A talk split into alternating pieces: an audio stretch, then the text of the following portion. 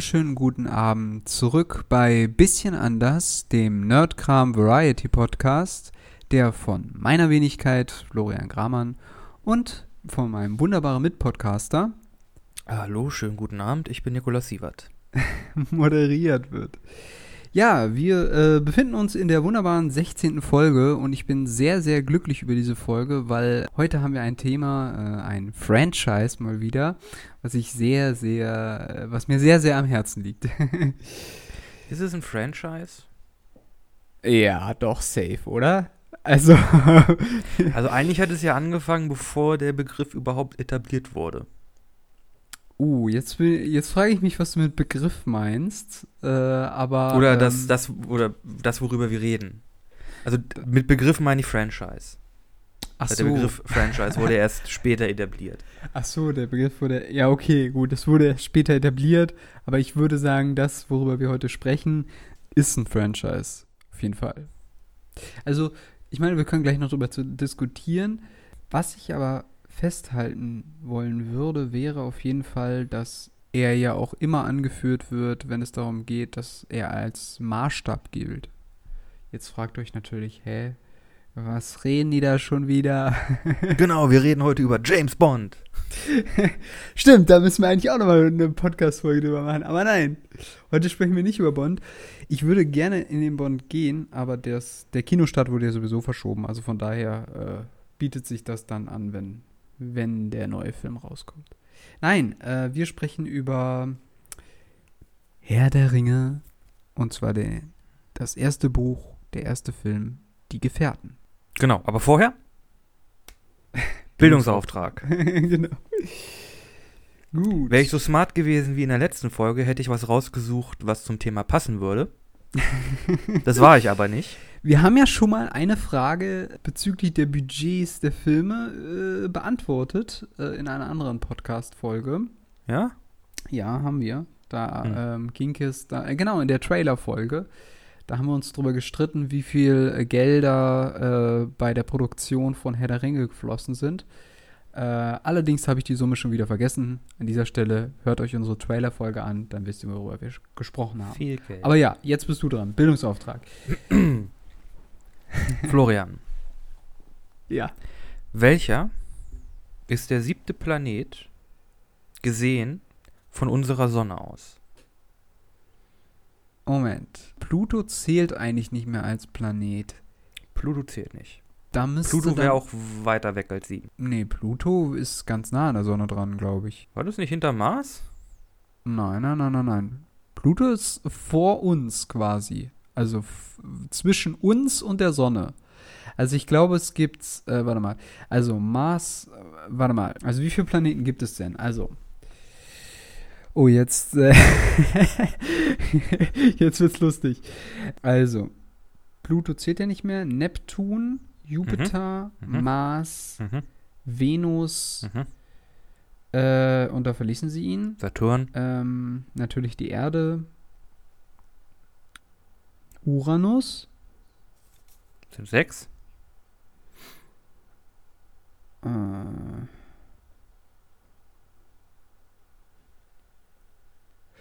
wenn es Jupiter wäre, äh, wenn es ähm, Pluto wäre, wäre es sieben, aber das Pluto ist, zählt ja jetzt nicht mehr als Planet. Mm. Uranus. Neptun? Nee, Neptun. Falsch. Oh Gott. Äh, ich weiß es nicht. Ich sage einfach, es ist.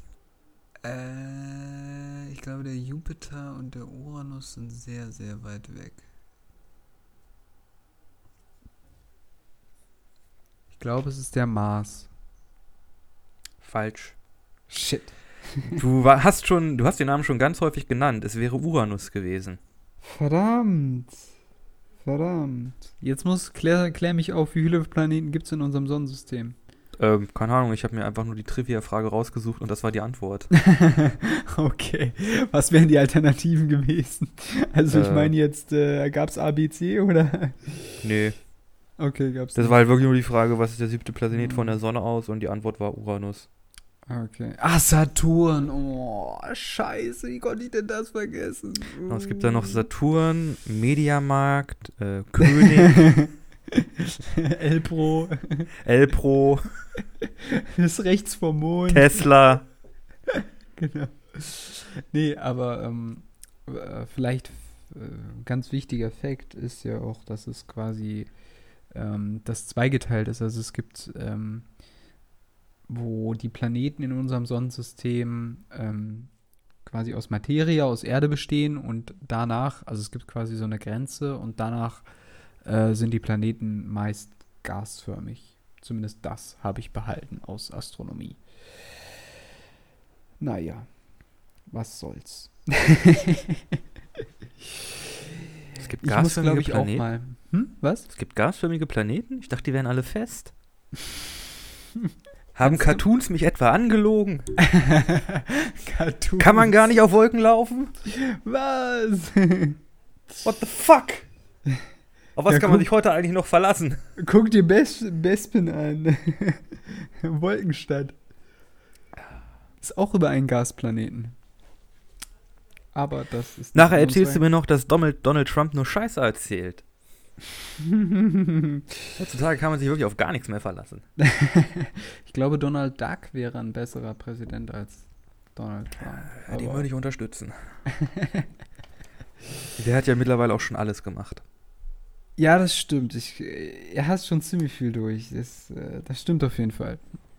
Aber gut, Bildungsauftrag erledigt an dieser Stelle. Ich glaube, ich kann aber mit vielen, vielen Facts noch aufwarten, die du nicht kennst. Das hoffe ich zumindest. Jetzt zum Thema Space oder? nee, zum Thema Herr der Ringe. Ach so. Ja, Viggo Mortensen sollte eigentlich gar nicht den Aragorn spielen. das stimmt. Das wusste ich. Ja, ja, das stimmt. Ähm, die hatten ursprünglich einen anderen Schauspieler. Fact Drop. aber frag mich nicht mehr, wie der heißt. Ich hab's, hab's vergessen. Hm. Ich meine aber, das war so, dass der wesentlich jünger war als äh, Hugh Weaving und das war dann so, dass die sich dann doch umentschieden haben, weil sie ihn sonst immer hätten älter machen müssen. Weißt du, die Sache ist, immer wenn ich die Filme gucke oder wenn ich die Gefährten gucke, kommt ja am Anfang quasi diese Vorgeschichte, die es ja auch beispielsweise beim Hobbit gibt, ne? Genau. Ja. Weißt du, dass im Film quasi, oder der, der Film verkau verkauft dann eigentlich einer der größten äh, Lügen oder Mythen, äh, die es äh, gibt in diesem, äh, äh, in Bezug auf Herr der Ringe. Inwiefern?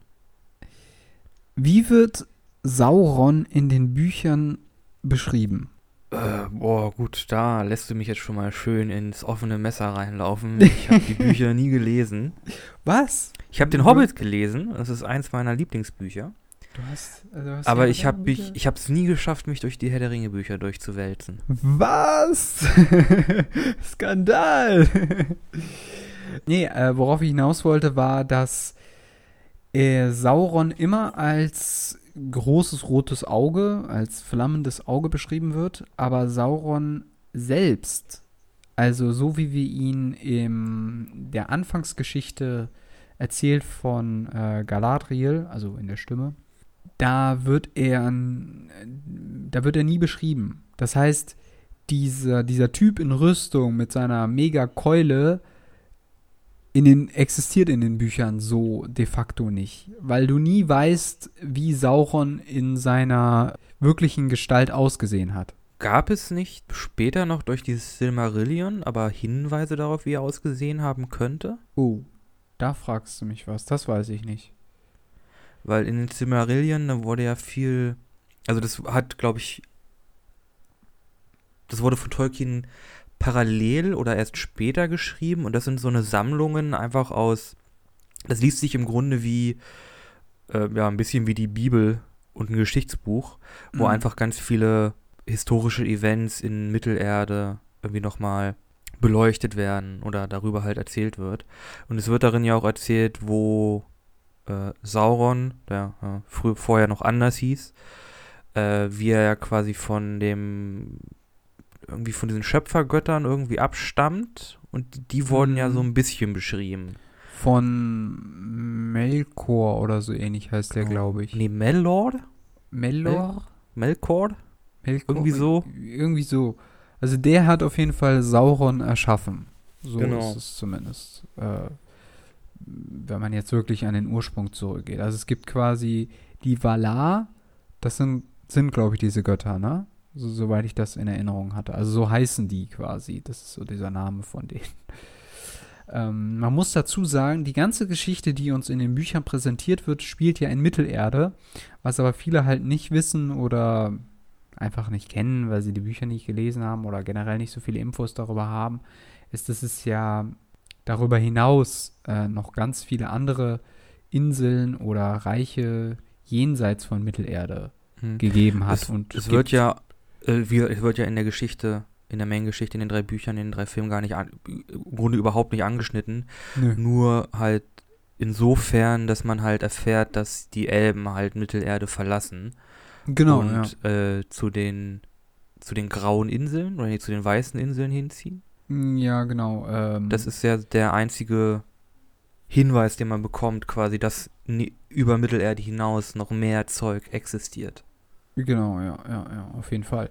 Das wird später noch interessanter, wenn äh, ich noch, ich möchte später noch äh, auf einen kleinen Punkt zu sprechen kommen, aber ich komme ich komm dann an der Stelle nochmal darauf zurück, äh, in Bezug auf äh, mehr Inseln und so weiter, weil du gerade erwähnt hattest, dass du die, oder dass du dich durch die Herr der Ringe Bücher nie hast durchkämpfen können, oder weiß ich nicht. Ich konnte mich, glaube bis zum er das erste Drittel Mm, oder erste ja. Viertel oder so habe ich durchgelesen. Das ist dann noch sehr halt viel, ein bisschen Backstory und sehr viel halt in im Shire, Im Auenland, ja. im Auenland. Übrigens, und das ist ja noch äh, sehr, sehr märchenhaft. Alles. Ja das, ja, das auf jeden Fall. Übrigens, ähm, Tolkien hat mal gesagt, dass die deutsche Sprache viel bessere Wörter hat für das, für seine Welt, die er sich vorstellt. Beispielsweise auch das Auenland. Das findet er einen viel schöneren Begriff, hat er mal gemeint. Interessanterweise habe ich jetzt schon von mehreren Leuten gehört, dass gerade dieses erste Drittel ein Drittel ist, wo sich ganz viele Leute schwer mitgetan haben, weil die Geschichte sich da oder zumindest äh, der Schreibstil sich da sehr viel Zeit lässt.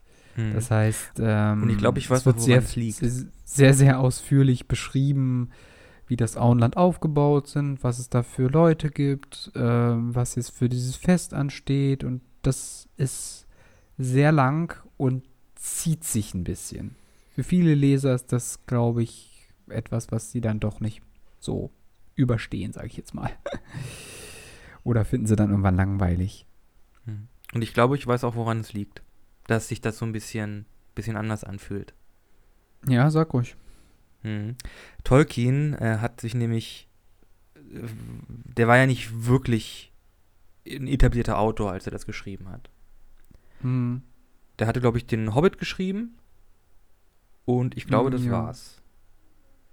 Ich glaube, ja, ja, doch, das stimmt. Er hat sich viel mit Sprachen und so auseinandergesetzt, aber wirklich äh, geschrieben, äh, im Sinne von Geschichten schreiben, hat er bis dato noch nicht gemacht. Mhm. Also was er gemacht hat, ist, er hat angefangen, sein Buch zu schreiben, hat dann irgendwann gemerkt, nee, so, das funktioniert hier noch nicht so gut. Also hat er wieder angefangen, sein Buch von vorne zu schreiben. Ach so, okay. Und dann hat er das nochmal gemacht und nochmal gemacht. Und ich glaube, er hat diesen Anfangsteil, dieses erste Drittel, dieses erste Viertel, äh, glaube ich, 13 Mal neu geschrieben. wow. Von 13 Anfang an. Boah, alter Schwede, das hätte ich nicht gedacht. 13 Mal neu geschrieben, okay. Mhm. Bei der Zahl bin ich mir nicht ganz sicher, aber er hat das, er hat weil wirklich immer gesagt, nee, okay, da funktioniert das jetzt noch nicht so gut. Da hat er nicht gedacht, okay, ich gehe später zurück und ne, äh, Mhm. wenn immer, ich schreibe mir einmal alles durch und editiere Mhm. dann, sondern er hat gesagt, nee, ich Mhm. schreibe das in einem Stück durch und wenn ich irgendwo irgendwas nicht klappt, dann schreibe ich nochmal komplett von vorne alles und fixe es so. Mm. Ich habe es nicht mehr genau vor Augen, aber soweit ich weiß, wenn man sich quasi die Zeit anschaut, wo er Herr der Ringe geschrieben hat, das ist ja auch eine schwierige, es ist einfach eine schwierige Epoche, weil es zwischen zwei Weltkriegen stattfindet. Ja, Und das halt auch nach dem Zweiten Weltkrieg schreibt er ja überhaupt erst die Werke dann vollständig zu Ende. Das Mhm. muss man an dieser Stelle auch nochmal erwähnen. Aber Wobei er immer klipp und klar behauptet hat, dass seine Arbeit quasi nix, also dass, dass er mit seinen Mhm, Arbeiten nichts ja. von dem Krieg aufarbeitet. Seine Mhm. Aussage. Bin ich Mhm. mir nicht ganz sicher, ob man das wirklich so unterstreichen kann, als Mhm. äh, da ist wirklich überhaupt nichts reingekommen. mh, Ich meine, er hat Ich- ja auch seine, äh, seine engen Schulfreunde oder so im Ersten Weltkrieg verloren, mit denen er sich zusammen hat einschreiben lassen. Die sind ja, aus dem, aus dem Ersten. Weltkrieg nicht, genau, oder Mhm. seine Studien, äh, Studien, seine Kommilitonen, seine Freunde, die sind ja aus dem Ersten Weltkrieg nicht wiedergekommen. Hm, ja.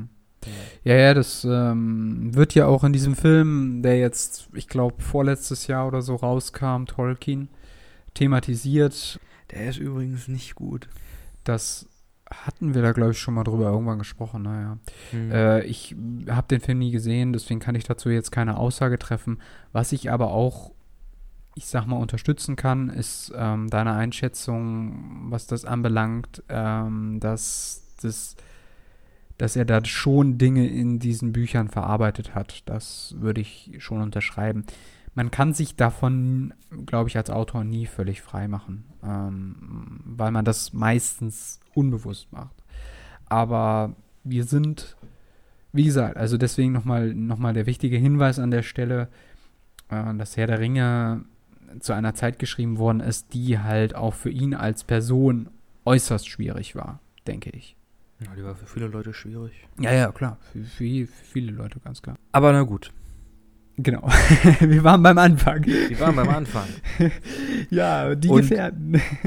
Was für ein toller Anfang das ist. Also, wenn er sich im Buch ein bisschen zieht, im Film finde ich den Anfang einfach wunderbar. Ja, ich finde den auch schön. Also man einfach diesen, dieses Intro ins Auenland bekommt, das ist ja wirklich, das ist ja wirklich hyper idyllisch. Mm, ja, ja, das, ist ja wirklich so, dass das ideale äh, äh, Landleben, äh, alle sind irgendwie ein bisschen freundlich, vielleicht so ein bisschen, bisschen verplant, alle äh, essen gut, alle trinken gut und hauen sich äh, die ganze Zeit das, Hobbitgras rein. ja, genau. Das, außer der, der etwas grimmig reinschauende ähm, Nachbar, der dann da irgendwie dann doch. Genau, oder Äh, irgendwie so ein lacht. bisschen die nervige Verwandtschaft, von der man einfach, mit der man nichts zu tun haben soll. Das ist ja wirklich Die so eine Sackheim-Beutlins. Die Sackheim-Beutlins. Ah, die sind hinter meinem Haus her. ja, genau. Die haben es mir nie verziehen, dass ich so alt geworden bin. Ja, genau. Nee, also das Ja, ist ja. wirklich der perfekte, idyllische. Mm, idyllische ist so Anfang. Ist, ist Auch so die- Mittelalter-Paradies fast quasi, ne? Genau, auch die Musik dann noch von, von John Williams dazu mit den, äh, ich weiß gar nicht, was das sind, ich glaube Flöten, die dann dieses, dieses äh, The Shire-Theme spielen. Mm, mm. Es ist einfach- Genau. ja, Chefs, Chefs Kiss. Ja. Mm, mm, Muy bueno. mm, mm. Ja, gut. Da finde ich, hat das auch so viel mit England irgendwie auch eine Assoziation. Ne? Also da hat er sich auch stark dran orientiert, glaube ich. Hm. so von der Gegend her ähm, relativ offenes Land, nicht so viele Wälder, hügelig. Da gibt es ja sicherlich auch Gegenden in England, wo das anzutreffen ist. Wobei man ja sagen muss, dass- irgendwie. Was? Es gibt ja in England gibt es ja quasi so die, die Lowlands, die Midlands und dann die Highlands. Mhm, ja, genau. genau. So diese etwas hügeligere, hügeligere Gegend, das sind ja, glaube ich, mehr so die, die diese Midlands Richtung Highlands, wenn es dann wirklich mehr so in diese bergige Richtung geht. Mhm, mhm. Ja. ja, ja, ja, auf jeden Fall. Wobei, ja, äh, aber ich denke mal, das werden viele wissen, ähm, das Auenland oder das, was man im Film präsentiert bekommt, das äh, ist ja in Neuseeland, ne, ganz klar. Also das haben die da gebaut und das existiert jetzt auch weiterhin als Museum und da können Leute hingehen und so weiter. Ja. Aber ähm, das haben die wahrscheinlich auch deshalb gemacht, weil die Gegend da überwiegend unberührt ist, was ja auch zum größten Teil immer noch der Fall ist und natürlich auch wunderschön. Das auf jeden Fall, ja. Ähm, es gibt aber, und ich möchte ein bisschen voranschreiten, ähm, zu Beginn einige Dinge, die ja im Film nicht auftauchen und in den Büchern aber auftauchen. Und die finde ich ei- eigentlich äußerst, äußerst interessant. Die wichtigste Person in ganz Mittelerde wurde nämlich vergessen. Tom Bombadil. Ja, Tom Bombadil. Kommt nur in den Büchern vor, ist aber eine extrem mächtige Figur, äh, bildet quasi das Äquivalent zu Sauron, weil Tom Bombadil kann den Ring tragen, ohne dass der Ring in irgendeiner Weise Einfluss auf ihn hat. Und das ist äh, sehr, sehr, sehr, sehr interessant. Ähm, für alle, die nur die Filme kennen, da der Hinweis, dass sie, nachdem sie quasi diese Brücke, also sie flüchten ja vor den Ringgeistern, überqueren dann die Brücke und da kommen sie in diesen Wilderwald. Der wird auch ganz kurz erwähnt von, ähm, ich glaube, das war Pippin oder so. Oder Mary? Während der Filme? Ich weiß es gar nicht. Uh, ich habe hab die Filme ja jetzt zu heute, den ersten nochmal zu heute geguckt, auch in der Extended Edition. Mhm. Äh, zum allerersten Mal. Äh, mir ist das ehrlich gesagt gar nicht aufgefallen. Aber darf ich nochmal einwerfen, wie fucking gut diese, diese Ringgeister aussehen? Ja. Vor allem, das sind so ja gut. diese, diese, diese, dieses Schwarz in Schwarz auf diesen, auf diesen Ja. großen schwarzen Pferden, diese, diese, diese Rüstung. In Herr der Ringe, diese äh, Architektur äh, und Rüstungen und Waffen. Mhm. die haben irgendwie so einen ganz, ganz spezifischen Look, der unglaublich, unglaublich robust aussieht und den ich auch noch nie in so einer ähnlichen Form irgendwo anders gesehen habe. Dem kauft man sogar ab, dass da wirklich ein Schwert drauf Ja. knallen kann und das hält das auf. Ne? Ja, Also ja. Das ist, so Das ist ja auch eine der, eine der äh, wenigen Qualitäten, die äh, den letzten Hobbit-Film ein bisschen äh, schlechter machen, meinst du? ein bisschen besser machen, ist halt einfach diese Optik dieser, dieser Zwergenstadt. Ach Äh, so. Und dieser Rüstungen, die sie da tragen und diese Armeen, die da aufwandern. Ja, das schon.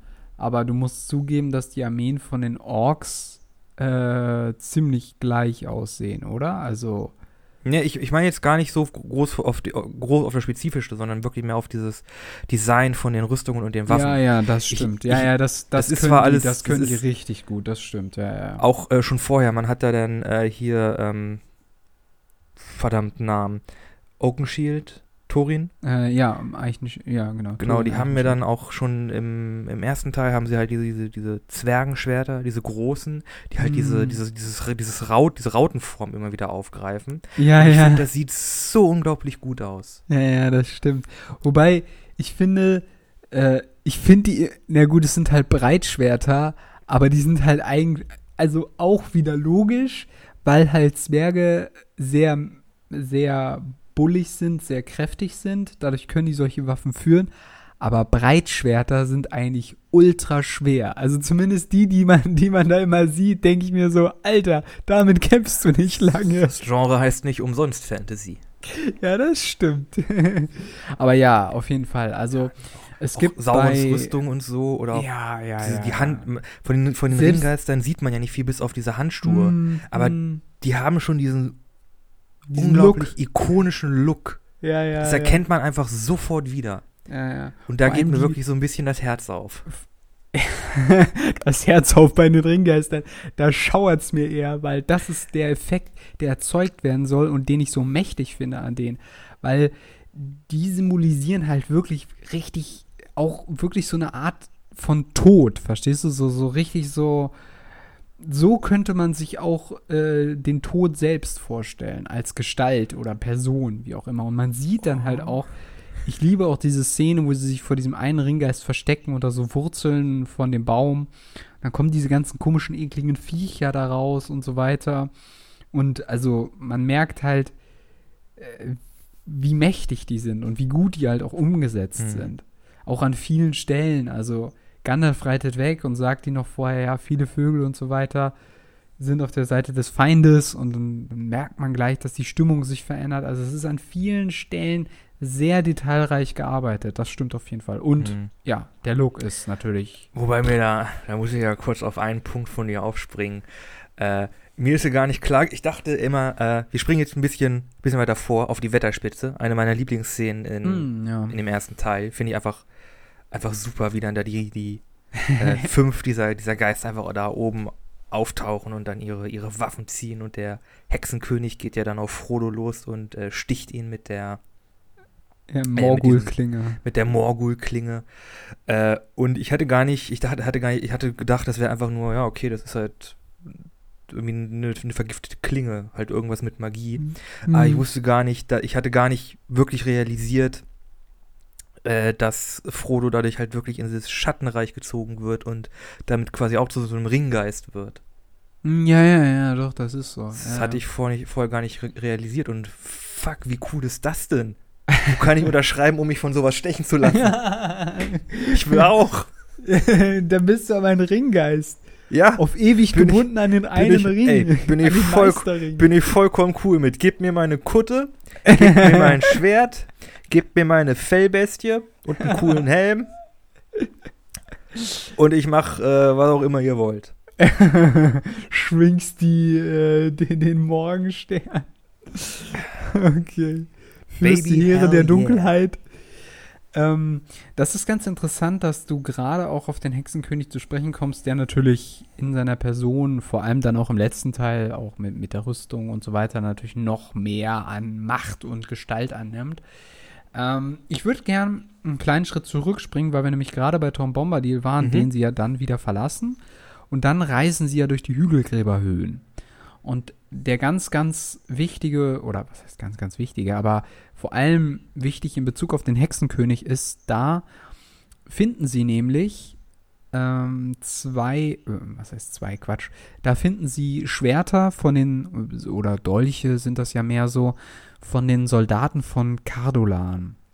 Da würde ich gerne einen kleinen Exkurs wagen, wenn ich darf. Bitte.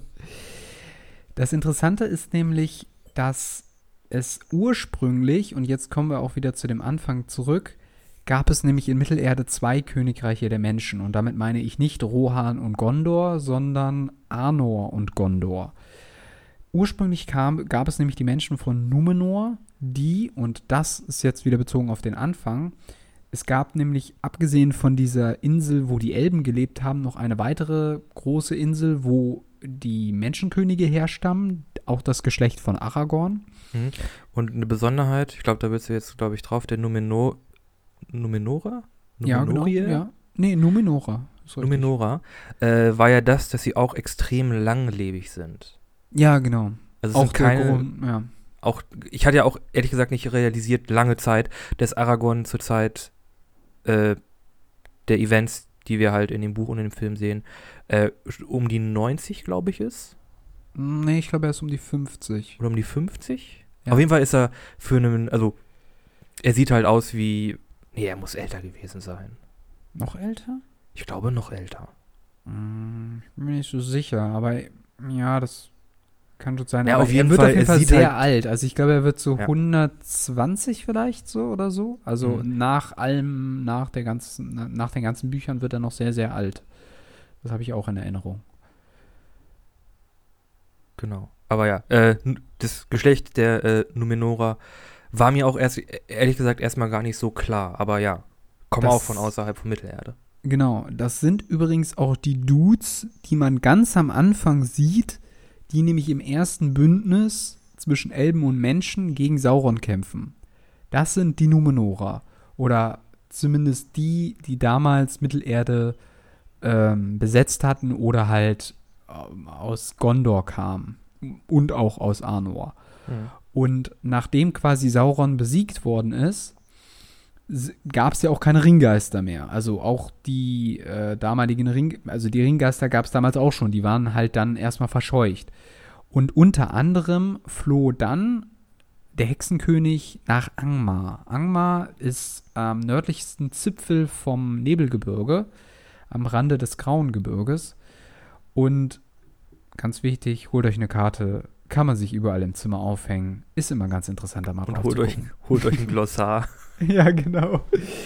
Ähm, worauf ich hinaus will, ist, dass, dass, ähm, dass da, wo das Auenland ist, wo Bre liegt, vor Bruchtal, all diese Gegenden, das war ursprünglich mal das, das Reich Anor.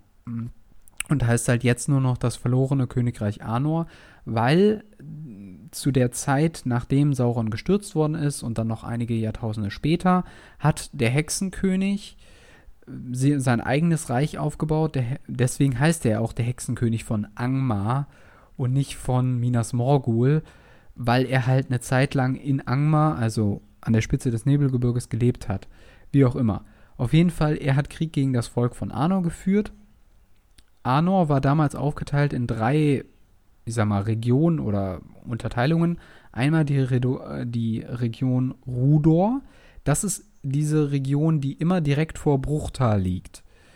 Äh, die wird bei den Hobbits sieht man die, äh, beim, bei, beim, beim, bei, dem, bei dem ersten Hobbit-Film sieht man die ja kurz, wo die da halt über so steppenartige Gegend laufen.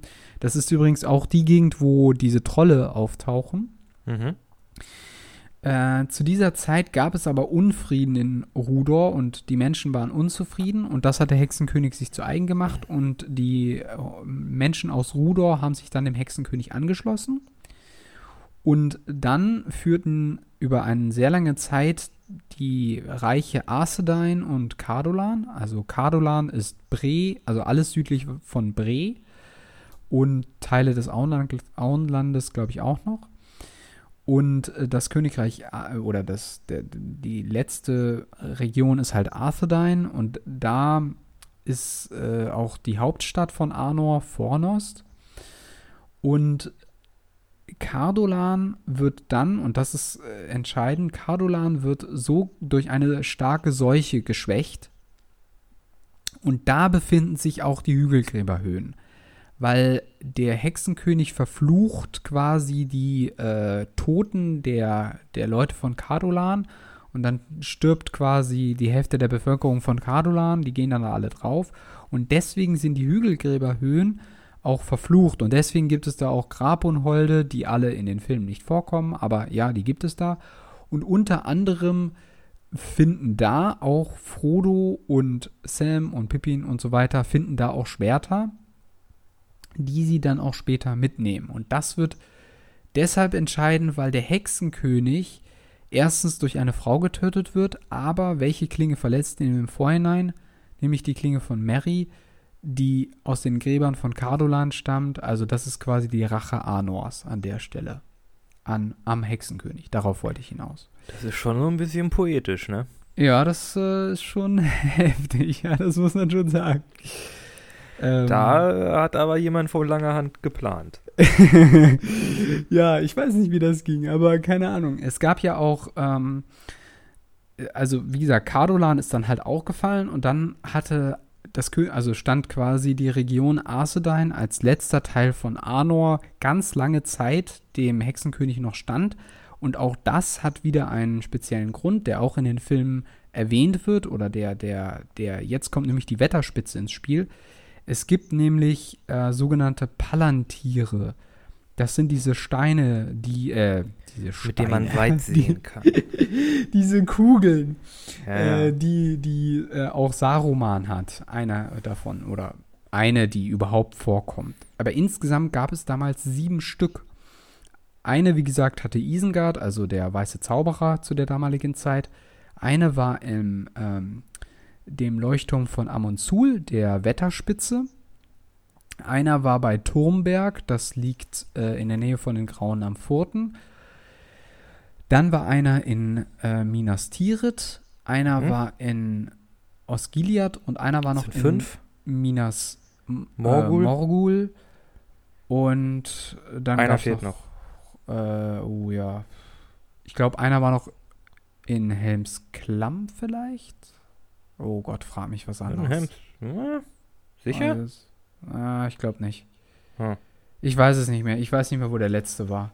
Na gut. Ähm, aber die, also das sind quasi die sehenden Steine. Und das ist quasi so eine Mittelalter- oder so eine Fantasy-Kommunikationsmöglichkeit. ähm, oder zumindest konnte man dann in andere Regionen schauen und sehen, was da passiert. Und durch diesen Stein oder durch, durch die Palantiere konnten die äh, Menschen von Arsedain immer die, die Strategien des Hexenkönigs vorhersehen die Gabe der Vorhersehung ist im Volk der Numenora sowieso vertreten. Auch Aragorn hat diese Fähigkeit. Er kann ja in Form von Träumen. Genau. Kriegt er wie, kriegt er Visionen, ja, die teils ziemlich vage sind, aber äh, Visionen der Zukunft sind. genau. Ähm, unter anderem gab es da auch Mailbrit, der Seher, der den Untergang von Arnor dann vorhergesagt hat. Lange Rede, kurzer Sinn. Der Leuchtturm von Amundsul wurde irgendwann zerstört durch den Hexenkönig. Das Königreich Arnor und Arthedain ist dann völlig untergegangen. Ähm, ein gemeinsames Bündnis von Gondor und den Elben aus Bruchtal und die Elben, die da sowieso noch gelebt haben, hat sich dann zusammengeschlossen und den Hexenkönig besiegt. Und jetzt springen wir wieder zum Hobbit. Deshalb sind auch die Gräber, die man im zweiten Hobbit-Teil, soweit ich weiß, sieht, äh, die in den Bergen von Rudor sind. Ähm, also da wurden quasi nach dem Sieg über den Hexenkönig, äh, wurden diese ganzen Ringgeister eingesperrt. Und Sauron. in der Ruine von. Nee, war das? Nee, das war nee, doch die nee. Ruine, oder? Nee, nee, das war, ähm, das war in den Ber da- das war, war in den Bergen, im Nebelgebirge. Okay. Genau. So, Exkurs beendet an dieser Stelle. Sorry. ja, Ja, kein Problem. aber das war mir irgendwie wichtig, weil das viele Leute nicht wissen und das ist eigentlich, ich finde das einen sehr interessanten Fakt. ja. Ja, ja, weil, ähm, Ja, aber da kommen wir noch zu einem weiteren interessanten Punkt. Du hast jetzt eine ganze Menge Namen genannt. Oder Mhm. generell, wir haben jetzt schon eine ganze Menge Namen genannt. Numenor, äh, Arnor, äh, jetzt fallen sie mir wieder nicht alle ein. Gondor. Äh, Osgiliath, Gondor, ja. ähm, Angmar, die ganzen Namen. Ich weiß nicht, ob es an mir liegt und dass ich einfach schon komplett von, einfach, dass die Substanz einfach schon komplett durch mich durch ist, aber die fühlen sich alle relativ stimmig an. ja, das stimmt. Ne? Woran könnte das denn liegen? Wahrscheinlich daran, dass er äh, Sprachwissenschaftler war oder sowas in der Art. Ach, was du nicht sagst. Hast du ja schon mal angesprochen. Ne? Nee, darauf wollte ich äh, hinaus, genau. Äh, er war Sprachwissenschaftler und das finde ich, das merkt man äh, ganz häufig in Fantasy, wenn da irgendwie hinter einem Namen nicht groß was hintersteckt. Dann Ja. fühlt sich das irgendwie an, als ob das ist das einfach irgend nur, nur so ein Wort, was aber irgendwie nicht wirklich irgendwie nicht wirklich einen Impact hat. Ich heb die Hand, ich bin so einer. Ich, äh, ich denke mir random Namen aus und die haben keine große Bedeutung. Du, ich benutze ja für D&D auch immer Listen mit zufälligen Namen und die sind dann halt auch meistens eher so eh, Semi-optimal. semi-optimal, aber das ist halt das Tolle an Mm. Tolkiens Schreibstil, der hat ja so viel Vorarbeit ge geleistet, wenn es da um Namen und, und Sprachen und auch Mm. Kulturen geht, Mm. dass das alles sich irgendwie geerdet anfühlt. Ja. Und Ja, wie ja. gesagt, ich weiß halt nicht, ob ich, ob das jetzt einfach nur schon totales Fanboy-Tum ist und mir die Begriffe quasi schon so ein bisschen einfach in meine Denke übergegangen sind, leicht von den Lippen gehen. leicht von den Lippen gehen. Äh, oder, äh, nee, ob die mir, ob ich die schon so sehr kenne, dass sie mir leicht von den Lippen gehen, oder ob das, scheiße, ich kann, bl- bläh. Oder Ich hab ob meinen Punkt das, verloren. Äh, äh, schon. oder ob das noch Schwachsinn ist. Ach so, okay. Also ich finde, er hat ja auch quasi, also die, die, diese, die Sprache der Elben, das ist ja wirklich eine komplette Sprache, die man in irgendwelchen Online-Tutorials auf YouTube lernen könnte. Wenn ihr wollt, Leute, gebt euch Elbisch. Ich glaube, man kann sogar Orkisch oder Zwergisch lernen. Keine Ahnung, aber es oder geht. auch nicht. Aber äh, auf jeden Fall Elbisch. Und was ich so toll finde, ist, einmal hast du ihn, also als Autor Tolkien, der natürlich eine wunderbare Geschichte geschrieben hast, aber du hast auch Peter Jackson, der ähm, es geschafft hat, das so gut umzusetzen.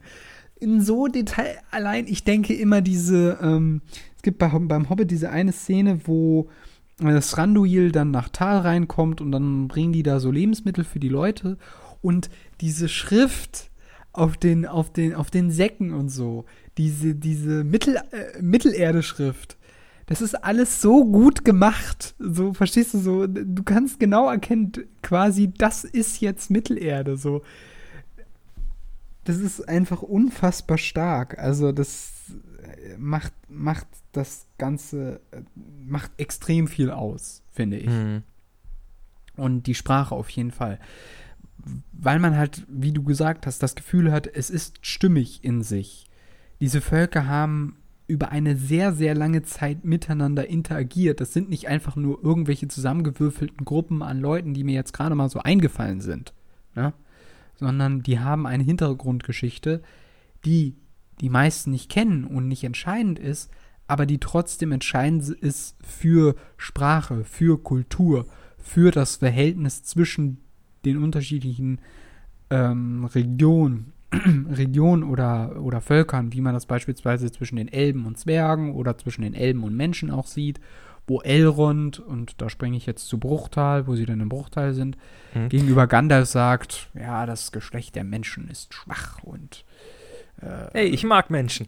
und er traut ihnen nichts zu, ne, an der Stelle.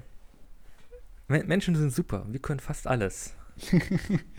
und wir äh, einmal, äh, oh ja, genau, und äh, die Menschheit schläft sich wirklich durch alle Fantasy-Rassen durch, die es gibt. ne? Wir sind Wobei überall, wir sind nicht wegzukriegen und wir sind geil AF. Geil, ey. Wobei ja, ich weiß gar nicht, wie das ist.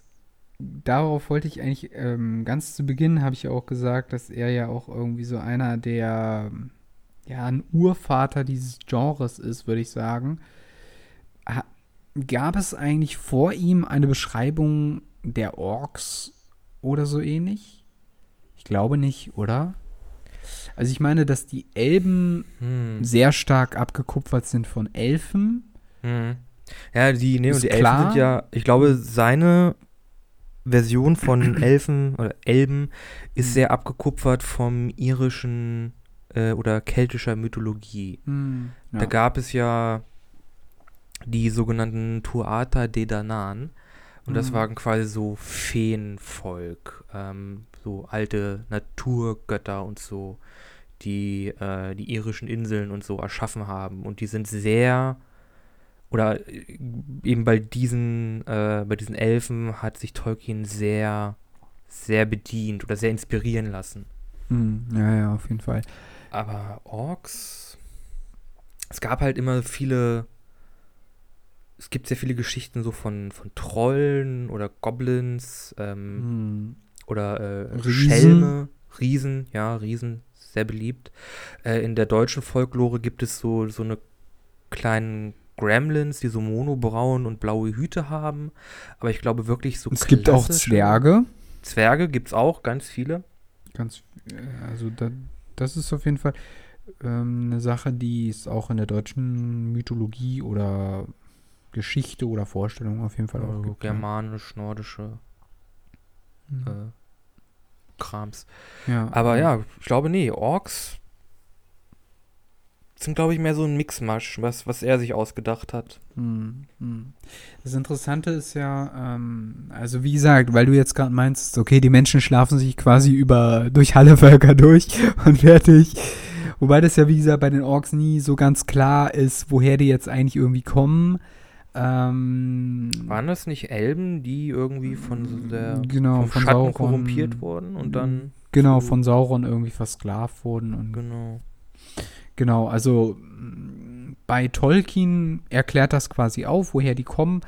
In anderen Fantasy-Literatur gibt es halt Halborks, Halbelben, alles Mögliche, was halb ist, ist mit Menschen gekreuzt. Ne? Ja. Also halb ist, in der Fantasy-Literatur ist halb einfach schon synonym, halb Mensch, halb was anderes. genau, halb Mensch, halb irgendwas anderes. Deswegen ja auch Halblinge. ne? Im Übrigen auch. Wobei ja, ja. Ja, ja, aber ähm, das stimmt auf jeden Fall. Also er hat das, ähm, Genre extrem geprägt und äh, ich kenne eigentlich kein Buch oder kaum Fantasy-Literatur, wo hinten drin steht, in, de, in den Kritiken oder äh, in den Hinweisen, es ist ebenbürtig wie ein Herr der Ringe. Oder wie das Herr Ey, der das Ringe lese ich, da, ey, das lese ich aber alle, also da muss ich ansprechen, das lese ich so häufig. So, Ja, das meine ich ja. ist, Das ist sowas wie das neue Herr der Ringe. Nee, ja. irgendwie nicht. Das, das mag sein, dass das eigentliche Buch wahrscheinlich gar nicht so damit was zu tun hat, aber dass das irgendwie immer angeführt wird als Standard, das meine ich. Das lese ich Ah, sehr häufig. Okay, ja. Das meinte ich. Ähm, ja, auf jeden Fall. Ich habe noch zwei Punkte, die ich jetzt kurz einbringen möchte. Gerne. Äh, einer ist eher was äh, Filmtechnisches äh, betreffend Bruchtal. Oh, jetzt kommt Bruchteil. Die meisten Szenen in Bruchtal, ähm, das Meeting und wie ähm, Frodo äh, halt mit, äh, mit Sam, äh, Mr. Smith und Gandalf spricht, äh, das findet ja alles im Grunde in einem Bluescreen statt und Bluescreen statt. Okay. Und das wird dann quasi in ein Modell, das sie von Bruchteil gebaut haben, rein ge, äh, rotoskopiert. Ach so. Mhm. Also Okay. die, die äh, keen dann den, den blauen Hintergrund ihrer Kameraaufnahmen aus und packen den rein quasi in die Kameraaufnahmen von dem Modell. Und dann haben sie einen richtig coolen Trick gemacht, äh, der, der fällt einem besonders auf, wenn ähm, Frodo quasi zum ersten Mal sein, sein Krankenbett verlässt. Wie er rausgeht und sich Bruchteil anguckt, da kann man, wenn man genau hin, hinguckt, sieht man, dass das Modell im Grunde extrem statisch ist. Okay. aber das um das also sie tricksen den Zuschauer aus, indem sie einige Elemente bewegen. Es gibt da den Wasserfall, der läuft, der wurde nochmal extra rein gerotoskop, äh, rotoskopiert. und man sieht äh, im Hintergrund einige Leute langlaufen. Das sind äh, Schauspieler, die sie mit einer, äh, mit einer Kamera aufgenommen haben, die dann auch nochmal extra, extra rein rotoskopiert werden. Aber im Grunde ist der Großteil dieses Sets einfach nur ein Modell. Ein sehr Ja. großes Modell, aber halt eine Miniatur. Ja, ja. Ähm, das ist sehr interessant, dass du das ansprichst, weil er ja auch beispielsweise bei Helms Klamm, aber auch bei Minas Tirith mit diesen Modellen arbeitet. In ja? Helms Klamm haben die drei Modelle gebaut. ja, ja, ja, Ein, stimmt. ein extrem großes, ein mittleres und ein ganz kleines. Hm. Das ganz kleine haben sie dann immer für diese White, die äh, White Shots benutzt, wo dann halt die Urukai aufmarschieren, genau. Hm. Äh, dann die mittleren Shots haben sie halt benutzt für das ganze, äh, die Mauer wird angegriffen und sie verteidigen sich. Und diese, und die, die, die, das große Modell haben sie dann dafür benutzt, als die Reiter runterkamen oder wenn halt äh, Hm. doch näher noch was auf der, auf der Mauer passiert, wenn sie halt wirklich nah dran, nah dran genug müssen, dass man halt Leute erkennt. Hm. Das gibt es übrigens auch bei Isengard, wo dann ähm, dieses Mini-Modell quasi überschwemmt wird. Äh, das haben die dann auch quasi so ein kleines Modell gemacht von Isengard und das wird dann mit Wasser überschwemmt. Das ist sehr, sehr, sehr interessant. Aber Generell, wie, du- viel, wie viele Tricks auch in diesen Film reingeflossen sind. Hm. Ja, Äh, ja. Es gibt ganz am Anfang eine Szene, wo Bilbo und Gandalf am Tisch sitzen und die haben da wirklich einen, einen Tricktisch gebaut, der quasi so einen halben Meter, ausein- anderthalb Meter auseinander ist und der Okay. sich dann mit der Kamera mitbewegt. Und quasi äh, der Schauspieler von so. Bilbo ist anderthalb Meter weiter vorne als der, als Ian McKellen, der den Gandalf spielt. ja. Wenn die Kamera sich mitbewegt, bewegen sich diese beiden Tischhälften so ein bisschen, dass es aussieht, als wäre der Tisch immer noch in einem Stück. Ist ja geil. Wusstest du übrigens, dass diese Szene, wo Gandalf sich den Kopf am Balken stößt, Ist nicht geplant. genau, war nicht wirklich geplant den Kopf gestoßen. und haben sie drin gelassen. Wusstest du, dass die Szene, wo die beiden ins Haus kommen und Gandalf Bilbo den äh, seinen, seinen Stab und den Hut gibt, dass das auch gerotoskopiert wurde, dass da nicht beide Schauspieler das gemacht haben? Nee, das wusste ich jetzt nicht. Die haben erst Bilbo aufgenommen im Set und dann Gandalf in einem Greenscreen. Und haben, das, haben dann später diese beiden Szenen zusammengefügt, was extrem aufwendig ist, weil die beiden Figuren ja miteinander interagieren. Also er gibt ihm ja diese beiden Gegenstände. Ja, ja, ja, ja, klar. Also da ist unglaublich viel Filmtrickserei mit in den Film eingeflossen, was ich super finde. Und was ist mit sehr alten Freunden? Gandalf, Bilbo Beutlin. Ja, wir können es, glaube ich, auswendig sprechen. Es tut mir leid, an dieser Stelle den Nerd rausgehangen zu haben. Aber was auch noch sehr interessant ist, und das finde ich sehr, sehr cool umgesetzt, ähm, wenn man diese Sounds von diesen Armeen hört, die sind ja nicht einfach irgendwie, ja, jetzt hier mal schnell bei äh, hier im Mixer hier irgendwie erstellt mit dem PC, sondern er ist wirklich in ein Stadion gegangen und hat diese Sounds von diesen Armeen aufgenommen, dieses Stampfen und dieses Brüllen und dieses Mächtige und das finde ich so geil irgendwie. Ich mag das richtig hart, ne? auch nochmal so ein richtig cooler Fakt, den ich stark finde an der Filmproduktion. Wobei man aber auch sagen muss, die Filme sind unheimlich lang. ich weiß gar nicht, wie lange ist Stunden das Stück. Wie lange ist, äh, ist die Extended Vision nicht noch länger?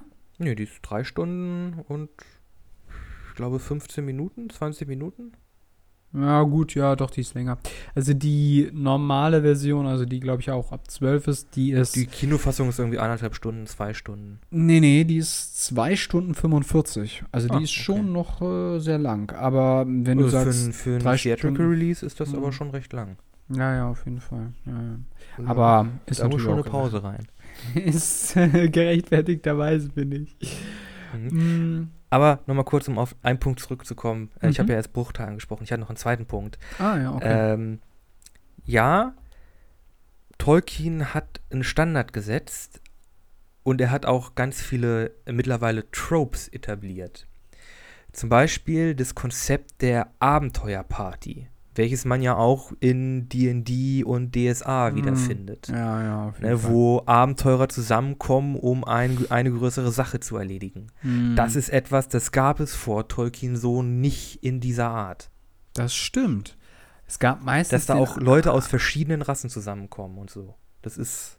Ja, das, das auch. Aber in der Mythologie gibt es quasi halt immer den einzelnen Ritter, der dann irgendwie loszieht, um die Mai zu retten oder den Drachen zu töten. Äh, aber dass das vielleicht eine Gruppe machen könnte oder äh, eine Gemeinschaft. Äh, Hier der äh, Mythos von König Artus und seinen Rittern in der Tafelrunde, die sind auch immer, immer alleine losgezogen. Stimmt, ja. Oder größtenteils alleine losgezogen. Ja, ja, auf jeden Fall.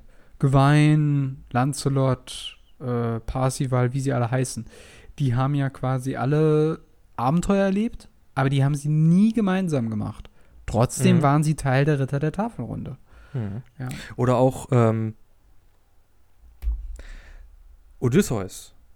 Oder mhm. Jason und die Argonauten. Wobei. Das war ja, zwar eine Gruppe, aber es war halt keine, war halt nicht, es war halt nicht wirklich eine. Gruppe. Ja, es war halt diese eine, eine Figur und seine Crew, die mhm. größtenteils aber belanglos war. Das waren Statisten, mhm. das waren Leute im Hintergrund, die dann von irgendeinem Monster gefressen wurden. die waren Zumindest im Grunde ja für, für den Fortbestand dieser Geschichte nicht weiter wichtig. Das stimmt, das stimmt. Ja, ja. Also, dass ihnen quasi eine gemeinsame Aufgabe, die sie auch nur gemeinsam bewältigen können, gegeben wird. Oder dass dieses Modell ähm, quasi genutzt wird. Das, das stimmt. Das ist äh, bei Tolkien ja einer der ersten Male, wo das so, so gehandhabt mhm. wird. Würde ich auch sagen. Ja. Und auch im hier Council of Elrond, eine meiner Lieblingsszenen, wo sich äh, erstmal äh, Boromir wird vorgestellt, was natürlich mein, ehrlich gesagt, mein Lieblingscharakter ist, äh, gespielt Bo von Sean Bean. Oh, okay. Boromir ist also komplett von Herr der Ringe. Ist Boromir dein Lieblingscharakter? Also aus der, aus, von den Gefährten. Von den Gefährten. okay. Mein absoluter Lieblingscharakter wäre, glaube ich, der, der wäre wahrscheinlich der Hexenkönig oder Eowyn. Oh, okay. das ist, das ist jetzt mal surreal. Die, die ihn umbringt oder der, der Hexenkönig? Äh, Eowyn ist ein absoluter Badass. und der Hexenkönig ist halt einfach scheiße geil.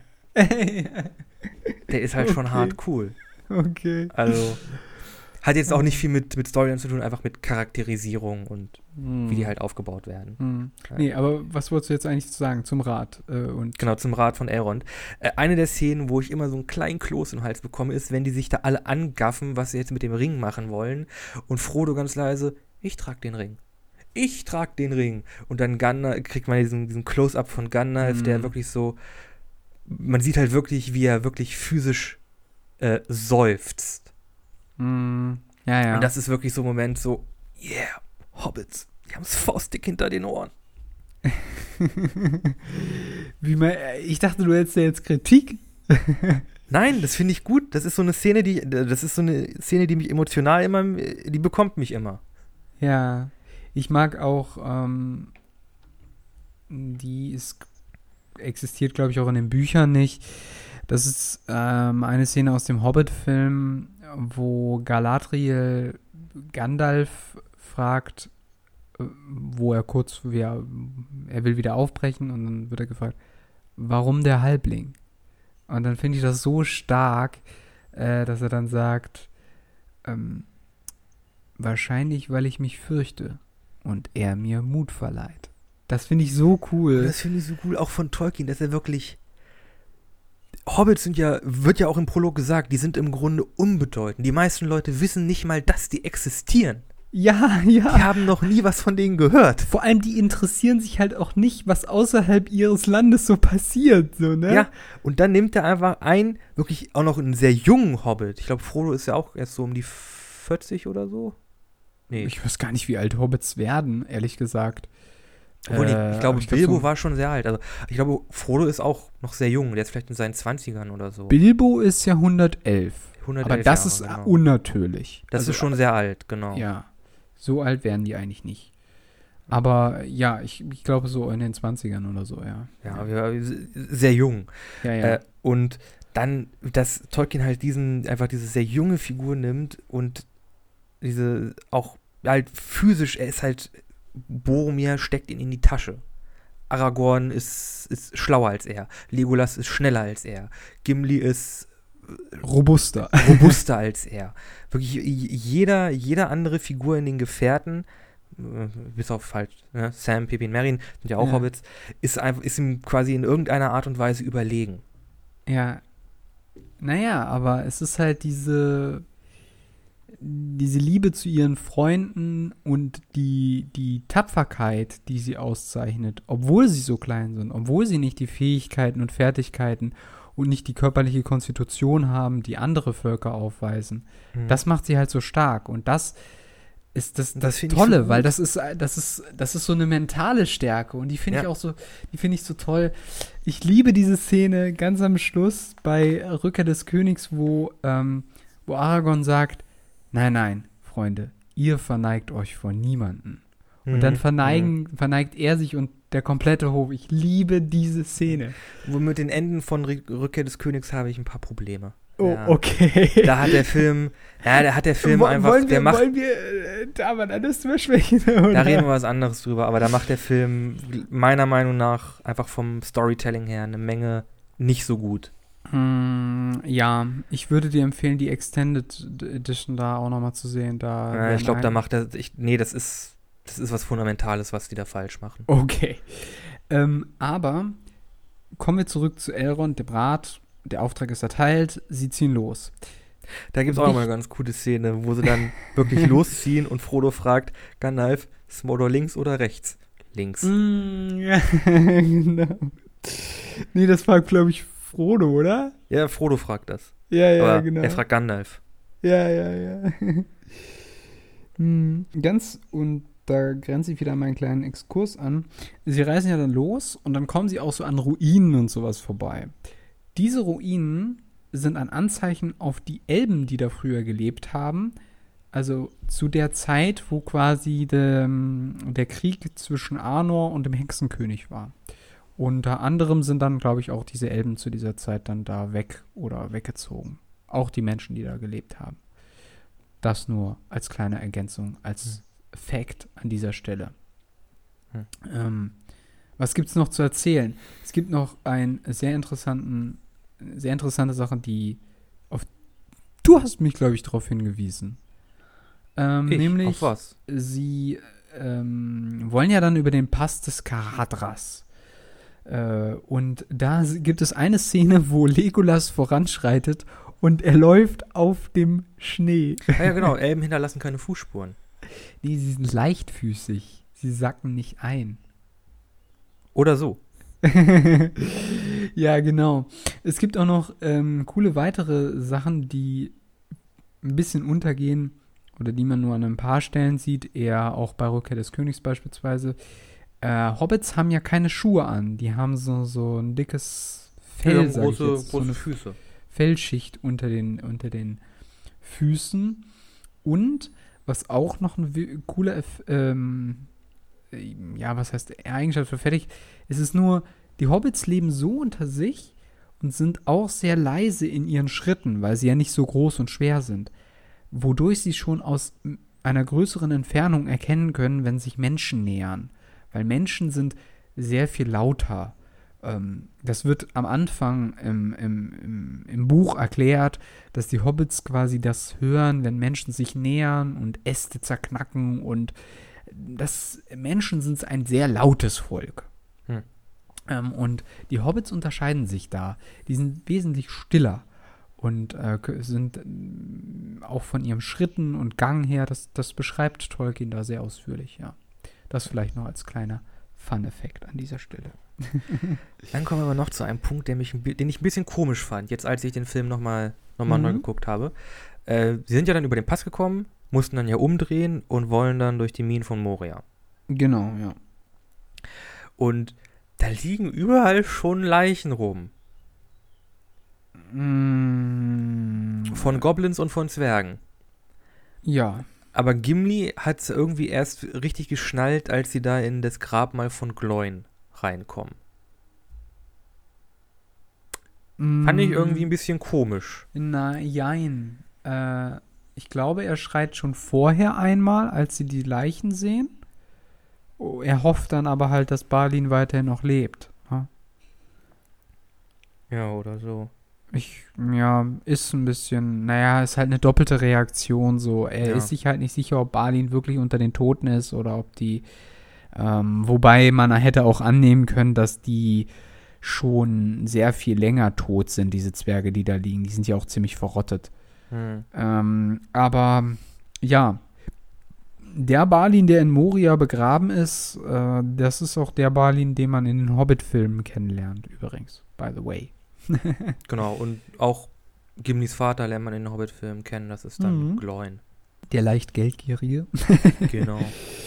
Genau, ja. Mm, Sie kehren, äh, sie kommen dann in, den, in die Minen von Moria und das ist sehr interessant, weil jetzt kommen wir wieder auf den Autor zu sprechen.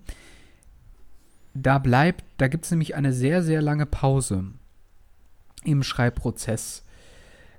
Er schreibt bis zu den Minen von Moria und dann eine sehr lange Zeit nicht, ehe der Krieg, also der Zweite Weltkrieg, endet. Und dann schreibt er erst die ähm, Geschichte von Casadum oder das, was sie da halt dann erleben, zu Ende. Casadum ist im Übrigen die erste Zwergenstadt von Durins Volk, der Vater aller Zwerge. By the way, eigentlich müsste Casadum in der Darstellung die größte Zwergenstätte sein, die es jemals gegeben hat. Und sie ist ja auch ziemlich cool, also die Hallen und so weiter. Das ist natürlich kriegen schon aber auch nicht mächtig. wirklich viel Zeit, um die zu erkunden. Das stimmt. das stimmt auf jeden Fall.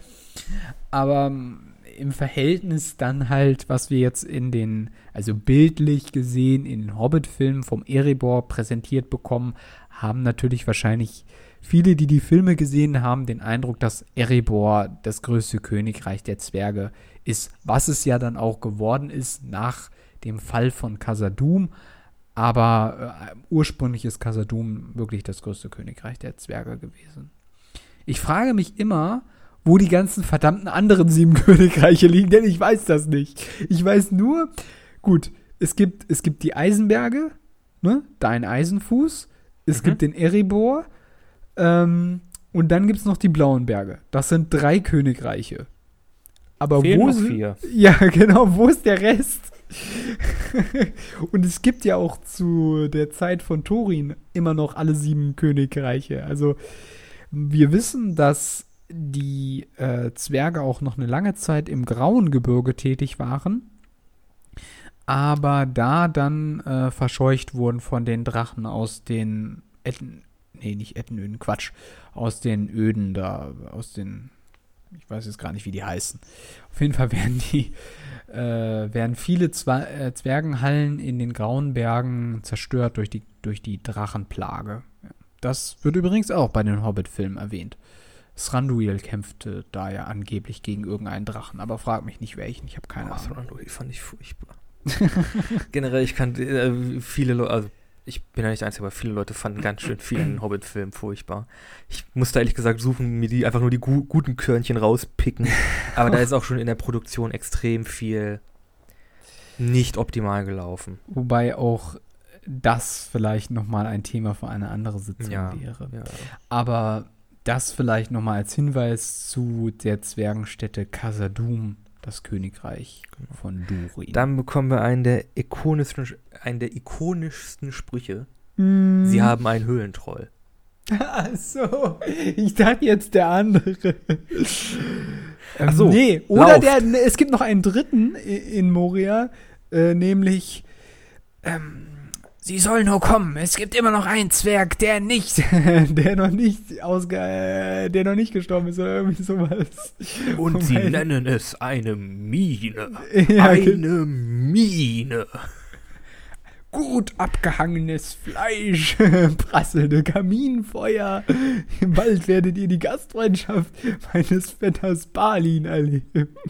Obwohl, prasselndes Feuer gab es ja dann noch, ne? Ja. Närrischer Tuck. Aber ja, Und Trommeln in der Tiefe. Oh, ich Trommeln liebe diese, ich liebe diese Szene, wo Gandalf in diesem Buch vorliest, was dieser letzte Zwerg da noch irgendwie zusammengekritzelt hat. Und sie kommen. Sie kommen. Und oh, ich, ah, ich liebe das. ah, ja. Da gehen die Pferde mit mir durch, ich merke das.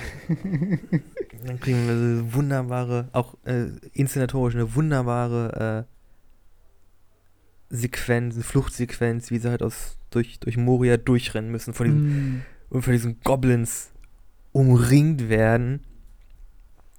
Und dann denkt man, okay, jetzt ist vorbei, jetzt das, das schaffen sie nicht mehr. Sie sind Salmi unterlegen und dann dieser Moment, wenn einfach nur dieses Feuer ganz hinten in diesen Tunneln angeht. Oh ja. Und man hört nur dieses Boom, Boom.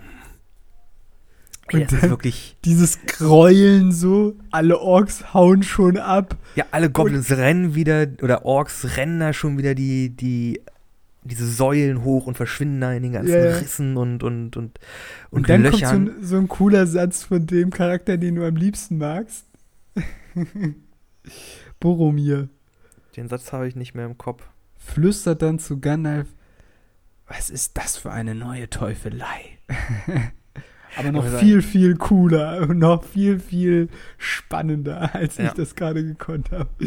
Ja, den, den Anspruch haben wir hier gar nicht. Aber ich, ich, ich mag, vielleicht nochmal kurz einen Exkurs, warum ich Boromir so mag.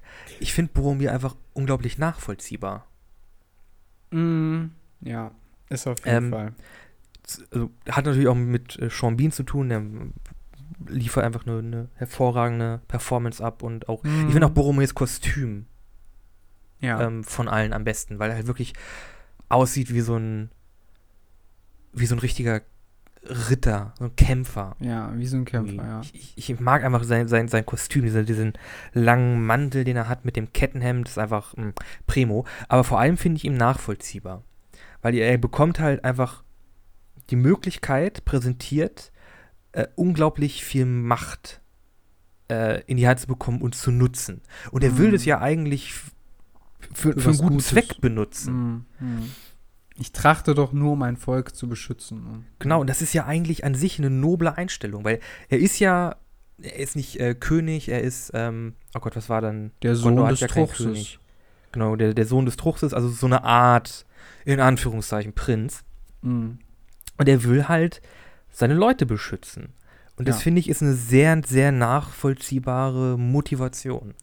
Ich finde die Motivation auch nachvollziehbar. Ich finde auch sein Schauspiel sehr, sehr stark. Ich mag ihn auch sehr gerne in der Rolle. Leider sieht man ihn zu viel zu selten in so schönen Rollen, aber ist halt so. Ähm, was ich nur ein bisschen, oder ja, wobei das in den Büchern auch nicht großartig erläutert wird, aber man muss sich klar machen, dass Boromir und Gondor schon eine sehr, sehr lange Zeit gegen die Herrscharen Mordors ähm, kämpfen.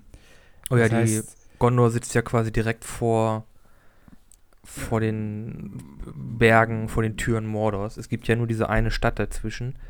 äh, Osgiliath, Die, Osgiliath oder die Ruine einer Stadt dazwischen. genau. Und die haben ja schon dann, die Also- haben ja Probleme mit Orks, die da halt in, in Gruppen durch die Lande ziehen. Genau, und äh, man, mu also man muss sich eigentlich klar machen, der Krieg ist schon längst im Gange. Ne? Also, äh, wenn man sich vorstellt, mh, dass ursprünglich Minas Morgul, also der Sitz vom Hexenkönig, und da sind wir wieder beim Hexenkönig, ursprünglich mal eine Stadt der Menschen war. Es gab ja quasi, es gab zwei Städte, einmal Minas Tirith und Minas Morgul.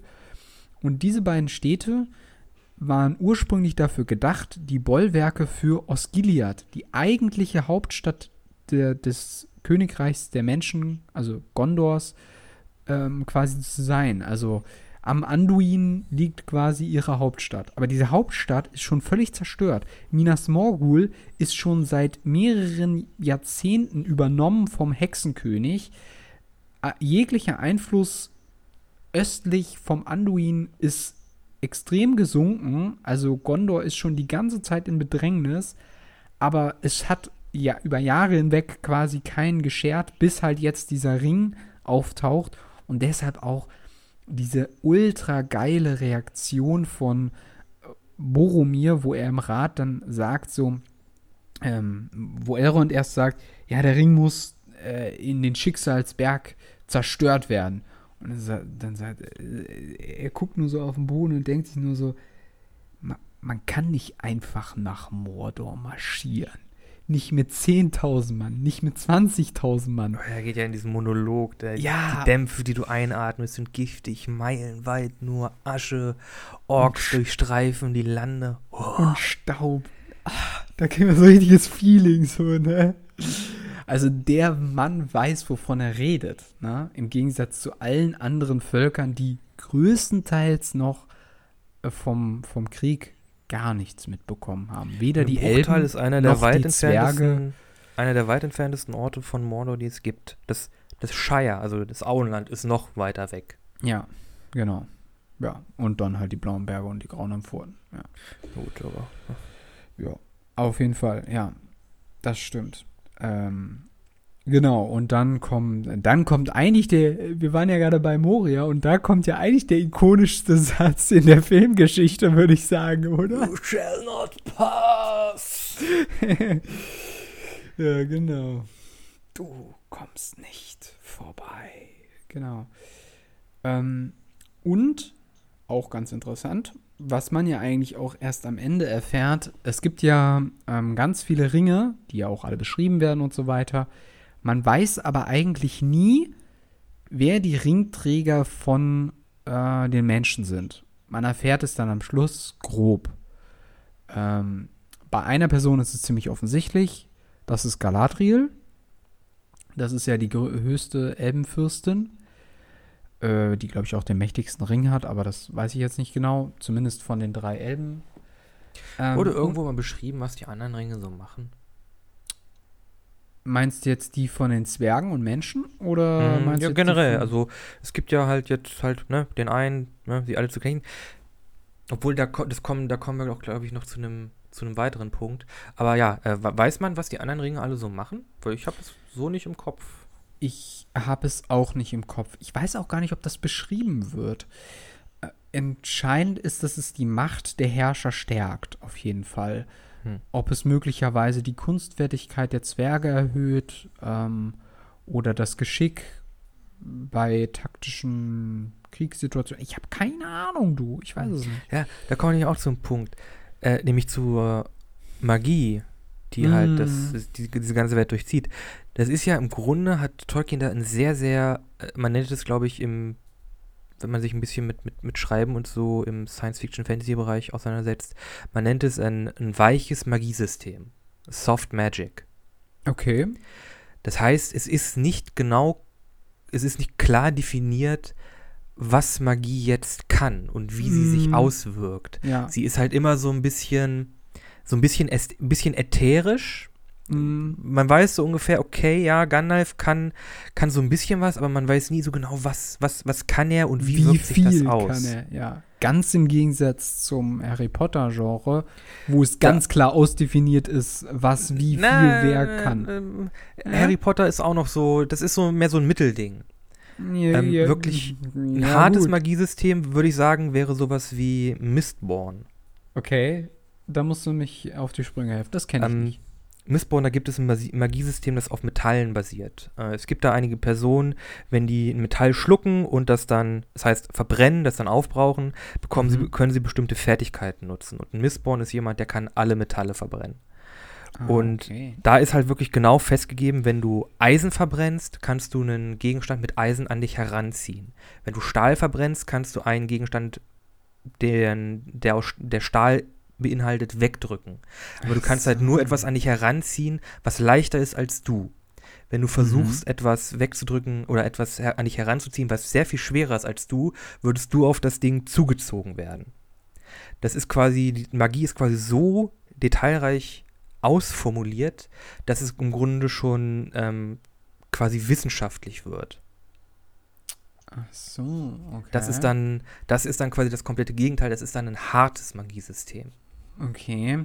Wobei du ja auch bei Harry Potter so ein schon ziemlich abgeklärtes Magiesystem hast. Ja, ja, Zaubersprüchen, definitiv. die überall Ja, zu ja, finden klar. sind, in Büchern niedergeschrieben und die Anwendung wird ja. erklärt und du hast, Genau. du musst halt einen Zauberstab besitzen, um Zauber zu wirken, etc. Genau. pp. Aber, trotzdem wir- ist es noch nicht ganz klar definiert. eigenes, Aber Harry äh, Potter ist halt auch noch nicht ganz Diskussion. klar definiert, wie lang, wie häufig kann man zaubern, wie anstrengend ist das, wie belastet das den Körper. Mm, Ähm, ja, das also, stimmt. Wie gesagt, Harry Potter ist auch schon nicht mehr ganz so weich, es geht schon in die, Richt in die Richtung so von einem härteren Magiesystem, Mm, aber es ist halt, es ist halt noch so ein bisschen in der Mitte. mm, ja, ja, aber das, finde ich halt bei, bei Herr der Ringe auch ganz interessant, weil beides hat seine Vor- und Nachteile. vieles das im Leben. Fall. Aber ja, das finde ich ist halt in, bei Herr Es der ist, Ringe, äh, bei Herr der Ringe, finde ich, ist es auch nicht so selbstverständlich, genau, dass gezaubert wird. genau. Also, es wirkt halt noch extrem mystisch irgendwie. ja. Und man hat halt das Gefühl, dass das halt auch noch etwas sehr viel Besonderes ist. Also, dass die Menschen beispielsweise dann in Minas Tirith dem weißen Zauberer extrem viel Zutrauen haben, weil, weil halt irgendwie er über besondere Fähigkeiten verfügt und deshalb sie halt glauben, dass er ähm, auch etwas äh, dem entgegensetzen kann, von was sie nicht verstehen, wie, wie beispielsweise die, äh, die, ähm, die Ringgeister oder so, ne? Äh, aber ich komme noch mal ganz kurz zurück auf die Ringe, weil wir sind, die Zeit ist schon vorangeschritten. Ähm, nee, aber äh, ganz kurz, um das abzukürzen, auch da wieder, und ich springe wieder zum Anfang zurück, zum ganzen Anfang, äh, einer der Ringe hat nämlich immer der Elbenherrscher Gil-galad getragen. Gil-galad ist jemand, der in der Schlacht gegen Sauron fällt. Und äh, der Ring geht dann an Elrond, übrigens.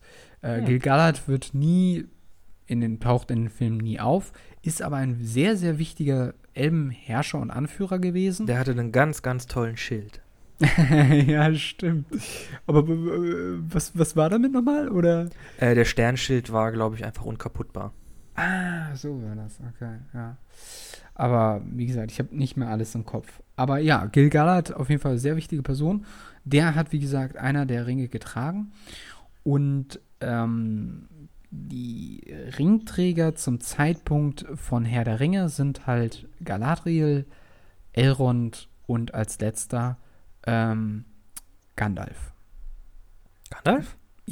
Die geheime Flamme, Ernsthaft? von, die geheime Flamme von Arnor. Er, Oh. des, deswegen geht er ja überhaupt erst ganz am Schluss bei Rückkehr des Königs mit auf das Schiff, ähm, was über die äh, zu den Elben führt. Weil er ein Ringträger ist. Oder gewesen war. Oh. Okay. Gut zu wissen. wie, wie jetzt dieser dritte Ring an Elrond gegangen, äh, an Gandalf gegangen ist, no Plan. Äh, apropos Elrond. Äh, ich weiß auch wieder, wieder auf Hugo Weaving gekommen bist, weil der, der spielt ja den, den Elrond. Mhm. Auch wunderbarer Schauspieler. Toller Schauspieler. Äh, auf jeden Fall, mich hat eins, ich habe ja, mich hat halt gestört, die sind ja dann, ne, Isildur hat Sauron besiegt und sie sind dann im Schicksalsberg. Mhm. Und Isildur äh, entschließt sich ja dann, den Ring zu behalten und geht wieder. Mhm. Und Elrond macht halt nichts. Der lässt ihn halt einfach gehen. Warum?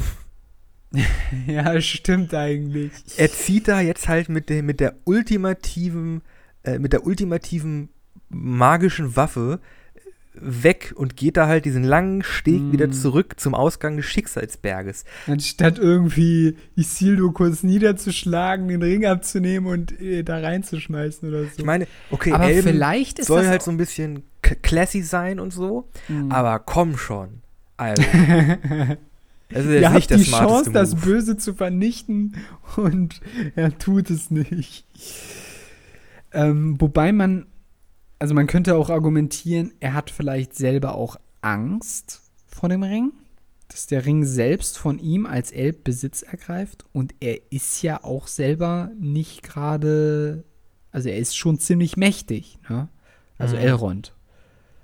Vielleicht hat er da in dem Moment auch Angst. Andererseits, andere These von mir ist, dass diese Szene so explizit in den Büchern nie beschrieben wird und dann von ähm, Peter Jackson mit eingebaut worden ist, um die Schwäche der Menschen zu zeigen. Hm. Das wäre eine Möglichkeit. Aber genau, aber das stimmt. Ja, ja. Eigentlich Also, wie gesagt, es war einfach eine Szene, die ja, kam ja. Also, er lässt ihn halt wirklich einfach weggehen und ruft ihm halt nur einmal hinterher. Ja. Also, Ja, irgendwie hatte ich das Gefühl, Das ist genau okay, dieselbe das ist dumme jetzt, Das ist genauso dumm wie wo bei Infinity War äh, äh, Peter Quill ähm, da äh, Dingens hier in die Fresse schlägt, äh, obwohl sie ihm fast den Handschuh abgenommen hätten. Das ist äh, sau dumm. Egal. Ja, okay, egal. Genau. Weitersprung. Äh, kehren wir zurück zur ikonischen Szene. Gandalf stirbt oder angeblich stirbt. Äh, er fällt in die, in die Tiefen. Ähm, genau, und dann, dann verlassen sie Moria und kommen dann zu Galadriel, was ich auch sehr interessant finde. Galadriel ist auch so eine interessante Person. Äh, könnte sie wirklich den Ring tragen? Sie meinte ja, also sie, sie- lehnt den Ring ja explizit ab. Frodo bietet ihn, ihr- ihn ihr ja an. Aber sie Ja, sagt, ja, nein, ja. ich nehme den nicht, denn ich, der Ring würde mich auf jeden Fall korrumpieren. Ich würde hier zur äh, Kriegerkönigin werden. Äh, ich Hm. wäre äh, machtvoll und, ähm, was sagt sie, wundervoll. Und alle würden quasi vor mir in die Knie gehen. Und erzittern und mich lieben. Genau, und, und sie lieben. Also sie geht, sie, sie sagt ja wirklich explizit, gibst du mir den Ring, werde ich Mittelerde unterjochen. Ja, Punkt. ähm, ja, das, das stimmt schon. Aber sie ist mental auch, oder sie besitzt zumindest die Stärke, ähm, das Angebot abzulehnen. Das schafft sie ja. Ja? Genau. Also Ja. das ist ja auch erstaunlich, ne? Wobei man ja sagen muss, dass jetzt quasi Frodo Elrond jetzt nicht gefragt hat, Jo, willst du den Ring tragen? So. also es wird ja nur Galadriel explizit gefragt danach, ne? Hm. Aber ja, Galadriel ist auch eine sehr, sehr interessante Person in diesem ganzen Wirrwarr. Wie sie ihm dann ja auch letztendlich hilft, ne? Ganz Hm. zum Ende hin auch, ja. Genau. Und dass sie ja auch mit Boromir spricht in Gedanken. Auch da wieder sehr interessantes Spiel von, was man dann leider, was leider ein bisschen untergeht, weil man ja die Gedanken, die durch, die sie zu Boromir sagt, ja nicht erfährt im Film jedenfalls. Ich glaube, ich weiß gar nicht, ob das in den Büchern steht. Ist auch schon wieder so lange her, dass ich das gelesen habe. Ja, ja, ja. Ja, gut. Auf jeden Fall ziehen die, ziehen die Gefährten dann weiter. Mhm. Und dann kommen wir eigentlich auch schon so ziemlich, wir sind im Grunde schon dann im letzten Teil des Films. Wir Genau, kommen dann genau. ja zu dem, zu dem großen Wasserfall. Genau. Äh, Ähm, Wie hieß der nochmal? äh, Argonath heißt es. Oder zumindest Genau. heißen die Statuen so. Ist übrigens Genau. die nörd nördliche Grenze vom, vom Königreich Gondor. Ähm, by the way, auch wieder da, Fun Effekt am Rand. Rohan oder das Gebiet von Rohan gehörte ursprünglich mal zu Gondor, war aber schwach besiedelt. Und als Gondor mal wieder in Not war gegenüber Mordor, kam ein Reitervolk vom Norden, also die ähm, zwischen dem Nebelgebirge und dem Anduin gelebt haben, quasi die Ebene heruntergeritten und ähm, haben halt Gondor aus der, der Patsche geholfen. Und Gondor hat dann halt den, den Fürsten, den damaligen Fürsten von äh, Rohan oder den, dem Volk ähm, dann dieses Gebiet zugesprochen und seitdem existiert das Königreich Rohan. Ich mag Rohan. Wir haben Ja. eine geile Ästhetik. Auch wieder so mega toll umgesetzt. Aber zu Mhm. Rohan kommen wir später noch. Rohan, Aber Jetzt noch nicht. Mal, ich eins werden, auch die, die, die Rohan-Kostüme, die sind halt so gut. Die Rüstung von, von Mm. Eomer, die ist ja diese rote Rüstung, das ist einfach, yeah. das Also da geht wirklich, Design. oh, es ist so gut. Echt, da, haben so gute, Leute so gute. Kreative an diesem Film gearbeitet. Das, die, die Waffen, die Es ist- Klamotten, die Rüstung. Ja, es ist aber auch kein Wunder, dass im ersten Anlauf, wo quasi die Filme geplant worden sind, dass sie da auch in Geldschwierigkeiten geraten sind. Und Peter Ja. Jackson erstmal wieder losrennen musste, um äh, Studios ranzuziehen. Und es war dann, dann wirklich auch so, dass äh, ich glaube, sie haben dann die Warner, Warner Brothers hinzugezogen, damit wirklich äh, der Film gerettet wird, weil äh, New Line Cinema konnte sich das dann, konnte das nicht mehr finanzieren. Der Das Film war- galt ja auch jahrelang als unverfilmbar. Äh, das Buch, ja. Das Mhm. Buch. Äh, Ja. ja. Mhm. Ja. Das stimmt auf jeden Fall. Auf jeden Fall, sie sind halt dann bei diesen Wasserfällen und dann kriegen wir die Urukai, die ja vorher im Film schon mal etabliert wurden, dann Mhm. in Action zu sehen. Mhm. Und auch die Kostüme der Urukai. Ja, Oh, diese Schilde. Oh. ja, ja. Und was ich so toll finde ist an dieser Szene, die sind halt noch wirklich von Menschen gespielt. Und Mhm. das merkst du. Das merkst du richtig doll irgendwie. Ich, natürlich, also die Maske, die haben natürlich eine Gesichtsmaske über, über das normale Gesicht, ist ja klar. Ne? Die sind jetzt nicht nur geschminkt oder so. Ja, die Aber haben Proste Du kannst äh, so halt von den Latex- Bewegungen Prothesen erkennen, so. dass das natürliche Bewegungen sind. Die Personen sehen halt wirklich aus, als ob sie nicht da rein per Computer rein projiziert worden sind oder so. Das ist auf jeden Fall noch ein wichtiger Effekt. Ich muss aber noch eine kleine Ergänzung durchführen, weil Aragorn sagt nämlich, als sie da anlegen zu ähm, Legolas, wir müssen aufpassen, am Ostufer sind Orks. Und diese Orks, die sehen wir niemals, aber das sind die Orks aus Dol Guldur, der Festung, aus der früher, äh, die wir ja auch aus der Hobbit-Filmen kennen, Sauron vertrieben worden ist, die dann aber wieder besetzt worden ist. Das heißt, sowohl am Ost- als auch am Westufer einmal durch Mordor, also durch die Orks von Dol Guldur, Mhm, und als einmal auch- durch Isengard. Genau, durch die Uruks von Saruman. Auch da wieder sehr, sehr interessant. Die, die Strategie von Saruman. Ich habe mich immer gefragt, ob Saruman insgeheim den Plan verfolgt hat, Sauron zu verraten und selbst an den Ring zu kommen. Verstehst du? Ich glaube, das ist im Bereich des Möglichen, ja. Also da hatte ich, Ich glaube nicht, dass er wirklich denkt, okay, ich werfe mich jetzt einfach diesem Obermufti unter. Mm, der ja nicht mal existiert wirklich, also Ja. physisch äh, vorhanden. Ja. Genau, dann kommt halt der, der, der abschließende Kampf hm, gegen die Urukai. Und dann auch diese Szene, wo, wo sich Aragorn dann quasi vor diese ganze anlaufende Meute stellt. Das ist auch so geil. Ich glaube, da hat er sich zum ersten Mal, glaube ich, den Fuß gebrochen. Was? War das so? Ich, ich glaube, in, also im, im zweiten Teil hat er sich auf jeden Fall einmal den Zeh gebrochen, aber ich glaube, in, in, dieser, in dieser Sequenz, in dieser Ruine, ich glaube, da Ja. hat er sich entweder den Fuß verstaucht, dass er, glaube ich, für den Tag nicht mehr drehen konnte, oder er hat sich den Okay. wirklich, wirklich angeknackst oder gebrochen. Oh, oh Irgendwas war da noch. Sam hat Okay. sich ja dann, der Schauspieler von Sam hat sich dann später noch eine Glasscherbe in den Fuß reingetreten, als sie ins Wasser rein sind. Die Dreharbeiten liefen auch nicht so rund. Wobei sie ziemlich flüssig liefen, ne? Also wenn man sich überlegt, dass sie in drei Jahren alle drei Filme abgedreht haben, Ja. Das war ein enger Aber- Zeitplan. Ja, also die, die eigentlichen Dreharbeiten, die haben ja schon sehr viel Vorarbeit geleistet. Ja, das stimmt. Das also stimmt. Veta hatte ja schon angefangen, Modelle zu bauen und, und Mm. Kostüme zu machen. das und ganz gesamte Auenland, was ja faktisch gebaut genau, worden die haben schon das Jahr Auenland vorher. aufgeschaufelt. Ja, ja. Ja. Also da ist sehr viel Vorproduktion. Mm, ja, das reingelaufen. Stimmt, das stimmt, das stimmt, das stimmt. Auf jeden Fall stirbt dann Boromir. Mm. Und auch Oh, das, Also das war auch, das war auch so, so ein Moment, den ich einfach super finde, dass er wirklich. Ja. Boromir ist ja eigentlich den ganzen Film über so ein bisschen arschig. Er Ja. ist zumindest, glaube ich, nicht der netteste. Er ist, so. nicht der, er ist nicht der netteste. Obwohl, na, er hat schon Spaß auch mit Merlin und Pippin, als sie Ja, da so ein das bisschen üben. Stimmt, aber ich glaube, er kommt am schlechtesten weg gegenüber Ja. dem Zuschauer, würde ich sagen. Genau, so. man hat halt immer das Gefühl auch, okay, Boromir ist wahrscheinlich der Eheste, der die verrät. Der sich einfach den, den Ring schnappen würde und er dann fügt einfach. sich auch nicht so in die Gruppe ein, so, ne? Man hat nicht so dieses. Genau. Na, ne, so ein bisschen ist das schwierig. Genau. Und dann äh, werden ja Merlin und Pippin werden ja von den Urukai geschnappt Mhm. und er prescht dann ja halt los, um die beiden zu retten. Ja. Und dann, dann stirbt er da und bekommt einen Pfeil ab, kämpft weiter, bekommt noch einen Pfeil ab, geht langsam Mhm. in die Knie, haut noch einen Uruk weg und bekommt dann von, äh, wie heißt der, Gosmog? Nein. Nee, Azog. äh, Lurz. Nein.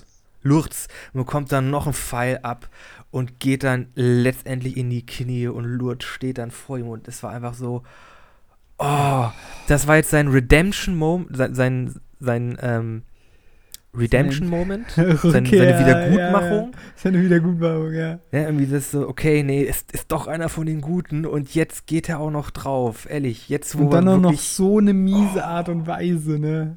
So aus dem Hinterhalt heraus. Ah, und man denkt, man denkt ja dann, also wenn man, weiß gar nicht, ich, ich, ich kann mich auch gar nicht mehr an die erste Reaktion, als ich die Filme gesehen habe, erinnern, ehrlich gesagt. Es ist schon so lange her, dass ich die gesehen habe. Gott, Aber man denkt ja dann wirklich, oh Gott, der steht direkt vor den und der schießt den gleich nochmal einen Pfeil irgendwie äh, ab, ne? So, oder, boah.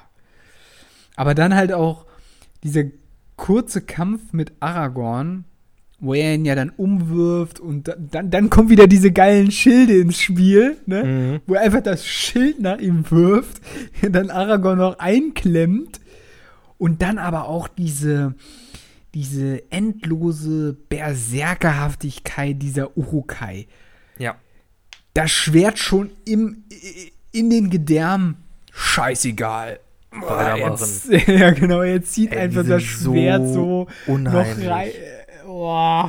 Also wirklich, das ist wirklich ein richtiger, also wirklich dann auch im zweiten Teil, als sie in Helmsklamm Mm. dieser Urukai-Armee gegenüberstehen. Also ich kann schon nachvollziehen, dass denen da gerade wirklich richtig die Flatter geht. Mm, ja, Also das ja, ist wirklich jeden alles Fall. andere als, als Als so ein einfacher Orkhorde oder so, ja. ja. Die sind halt richtig heftige Kampfmaschinen gefühlt. Und die werden halt auch so gut etabliert. Also Ja. dieser, dieser, dieser Auftritt von Lurz ist ja im Grunde nur eine kleine Truppe. Das Mhm. sind was, zwölf oder so. Ein bisschen mehr, ein bisschen weniger. Ja, die sind ja schon so zu 40 unterwegs, so gefühlt. Ja? Naja, der Trupp äh, flüchtet ja dann äh, mit Mary und Pippi und so weiter und rennt dann ja weg. Und später, im zwei, also im Zwei Türme, ist das ja eine riesige Truppe. So. Also das sind schon noch ein paar. Also das sind jetzt nicht nur Ja, gut. zwölf Leute. Ja, gut, okay, ja, gut, ja. Ähm, ja, ja, aber es sind, die sind schon ziemlich mächtig, das muss man schon sagen. Vor allem, wenn man sich vorstellt, dass Saruman quasi in einer richtig kurzen Zeit so eine Ultra-Armee aufstellt, das macht die halt noch viel heftiger. Ja, da gibt es auch noch so Szenen, über die wir sprechen müssen, wenn wir uns den äh, Herr der Ringe, die zwei Türme vorknöpfen. Aber kommen wir noch mal zu der Szene, wo Boromir stirbt, weil, oder, also wo er dann wirklich stirbt. Und das ist auch noch mal so eine Szene, wofür ich diese Filme so, so schätze, ne? Dann doch wieder diese Einigkeit zwischen den Menschen. Also zwischen Aragorn und Boromir. Und dieses Gefühl trotzdem, dass er mit Hoffnung stirbt. Weder werde ich dafür sorgen, dass unser Volk versagt, ähm, noch dass die weiße Stadt fällt. Das finde ich so, ah, ich liebe diese Momente. Es gibt so viele schöne Momente in Mhm. diesem Film. Das ist auch so ein Ah, Moment, ja. das ist, äh, wenn man dann irgendwie nochmal die Ge- Gedanken eines Charakters hören könnte.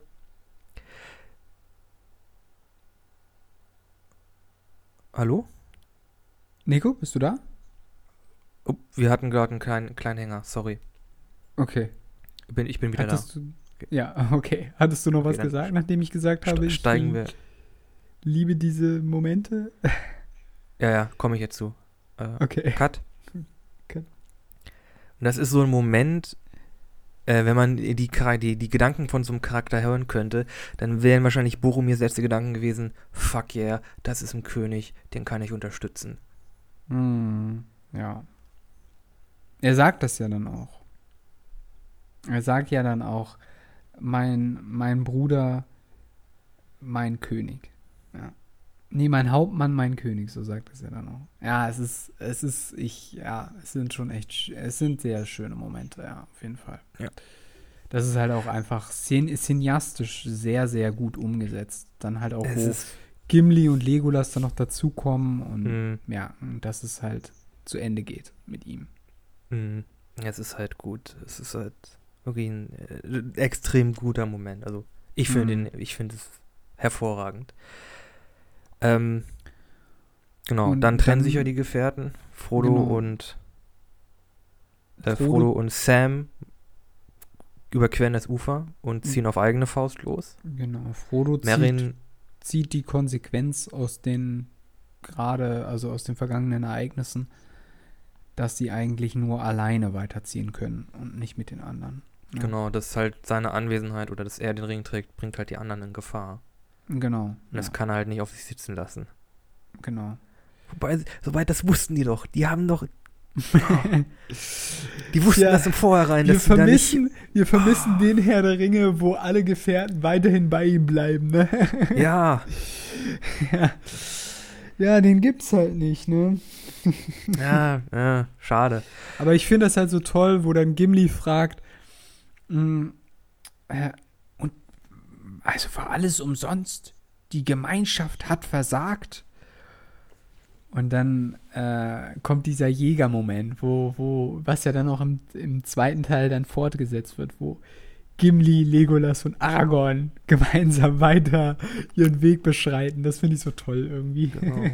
Ja, wie gesagt, der Frodo und Sam ziehen ja dann alleine los. Übrigens haben wir gar nicht drüber gesprochen, über diese, wirklich über diese Bromance zwischen Sam und Frodo. Oh ja, stimmt, ja. Obwohl die ist ja so schon offensichtlich. Vor, die ja auch schon vor, ähm, bevor das Ganze losgeht, existiert. Also auch, Ja, ja. also es gibt ja quasi ein Verhältnis zwischen Pippin und Merrin, was sehr stark ist, und zwischen Sam und äh, Frodo und, äh, und klar natürlich auch zwischen den Vieren, aber halt, ne, jeweils die beiden ist es halt Hm. wesentlich stärker, auf jeden Fall, ja. Ja, die ziehen halt getrennt los und dann Aragorn, Legolas und Gimli gehen dann halt den Urukais hinterher, um Merrin und Pippin zu retten, die ja in, letztendlich dann doch noch entführt wurden. Genau, ja, ja. Leider. Aber das war ja auch eigentlich deren Absicht. Also zumindest die Aufmerksamkeit der Urukai auf sich zu ziehen, damit Mhm. halt Frodo flüchten kann. Ja. Aber damit endet. Ara nee, Boromir wird noch Ach ja, stimmt. bestattet. Oh, genau, äh, mit stimmt. seinem Schild und seinem Schwert wird er auf einen der Schiffe Und dem Horn, das Und dem Horn, Horn. Gondors. von Gondors, äh, wird er noch den, auf den Fluss entlassen und sein Boot fällt dann den, den Wasserfall hinunter. ja, Und dann ist der Film im Grunde vorbei. ja.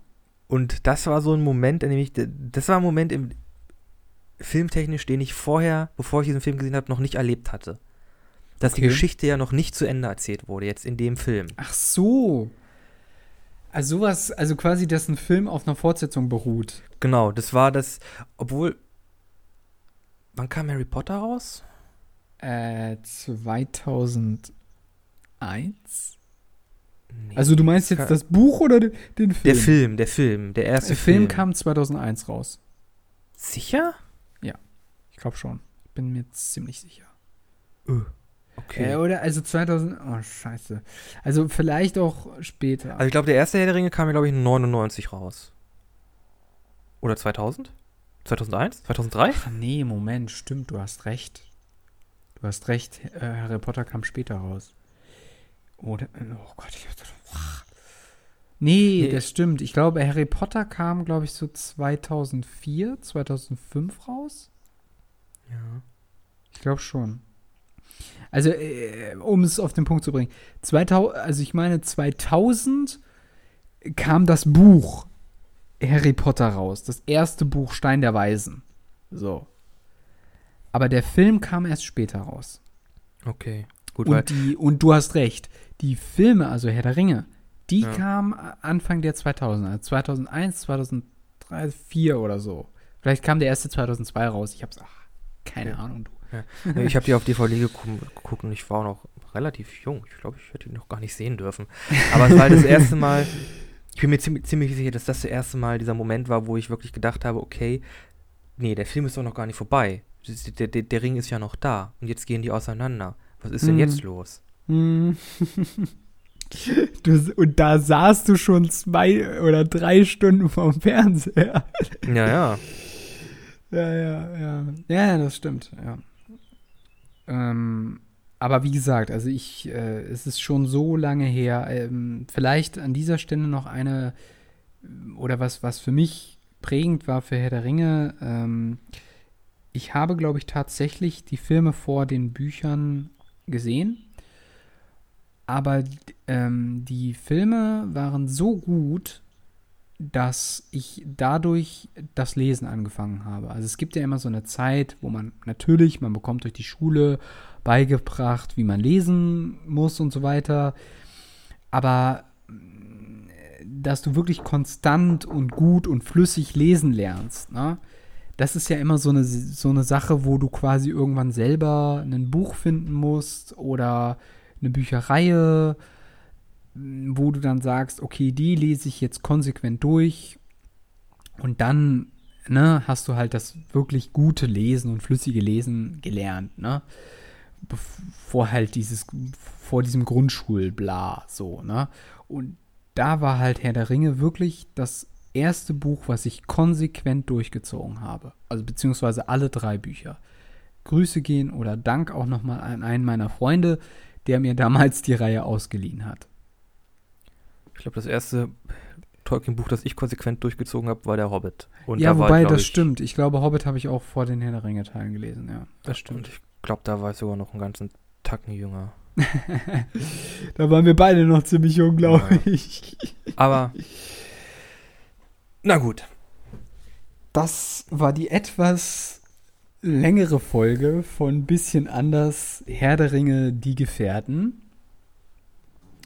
Kommen wir noch, glaube ich, es gibt, glaube ich, noch sehr viele Dinge zu diesem Thema zu sagen, aber ich glaube, wir verschieben ja. das einfach auf einer weiteren, weiteren sehr, sehr tollen Sitzung, glaube ich, von Herr der Ringe, die irgendwann rauskommen wird, wann wir mal wieder Bock haben, drüber zu sprechen.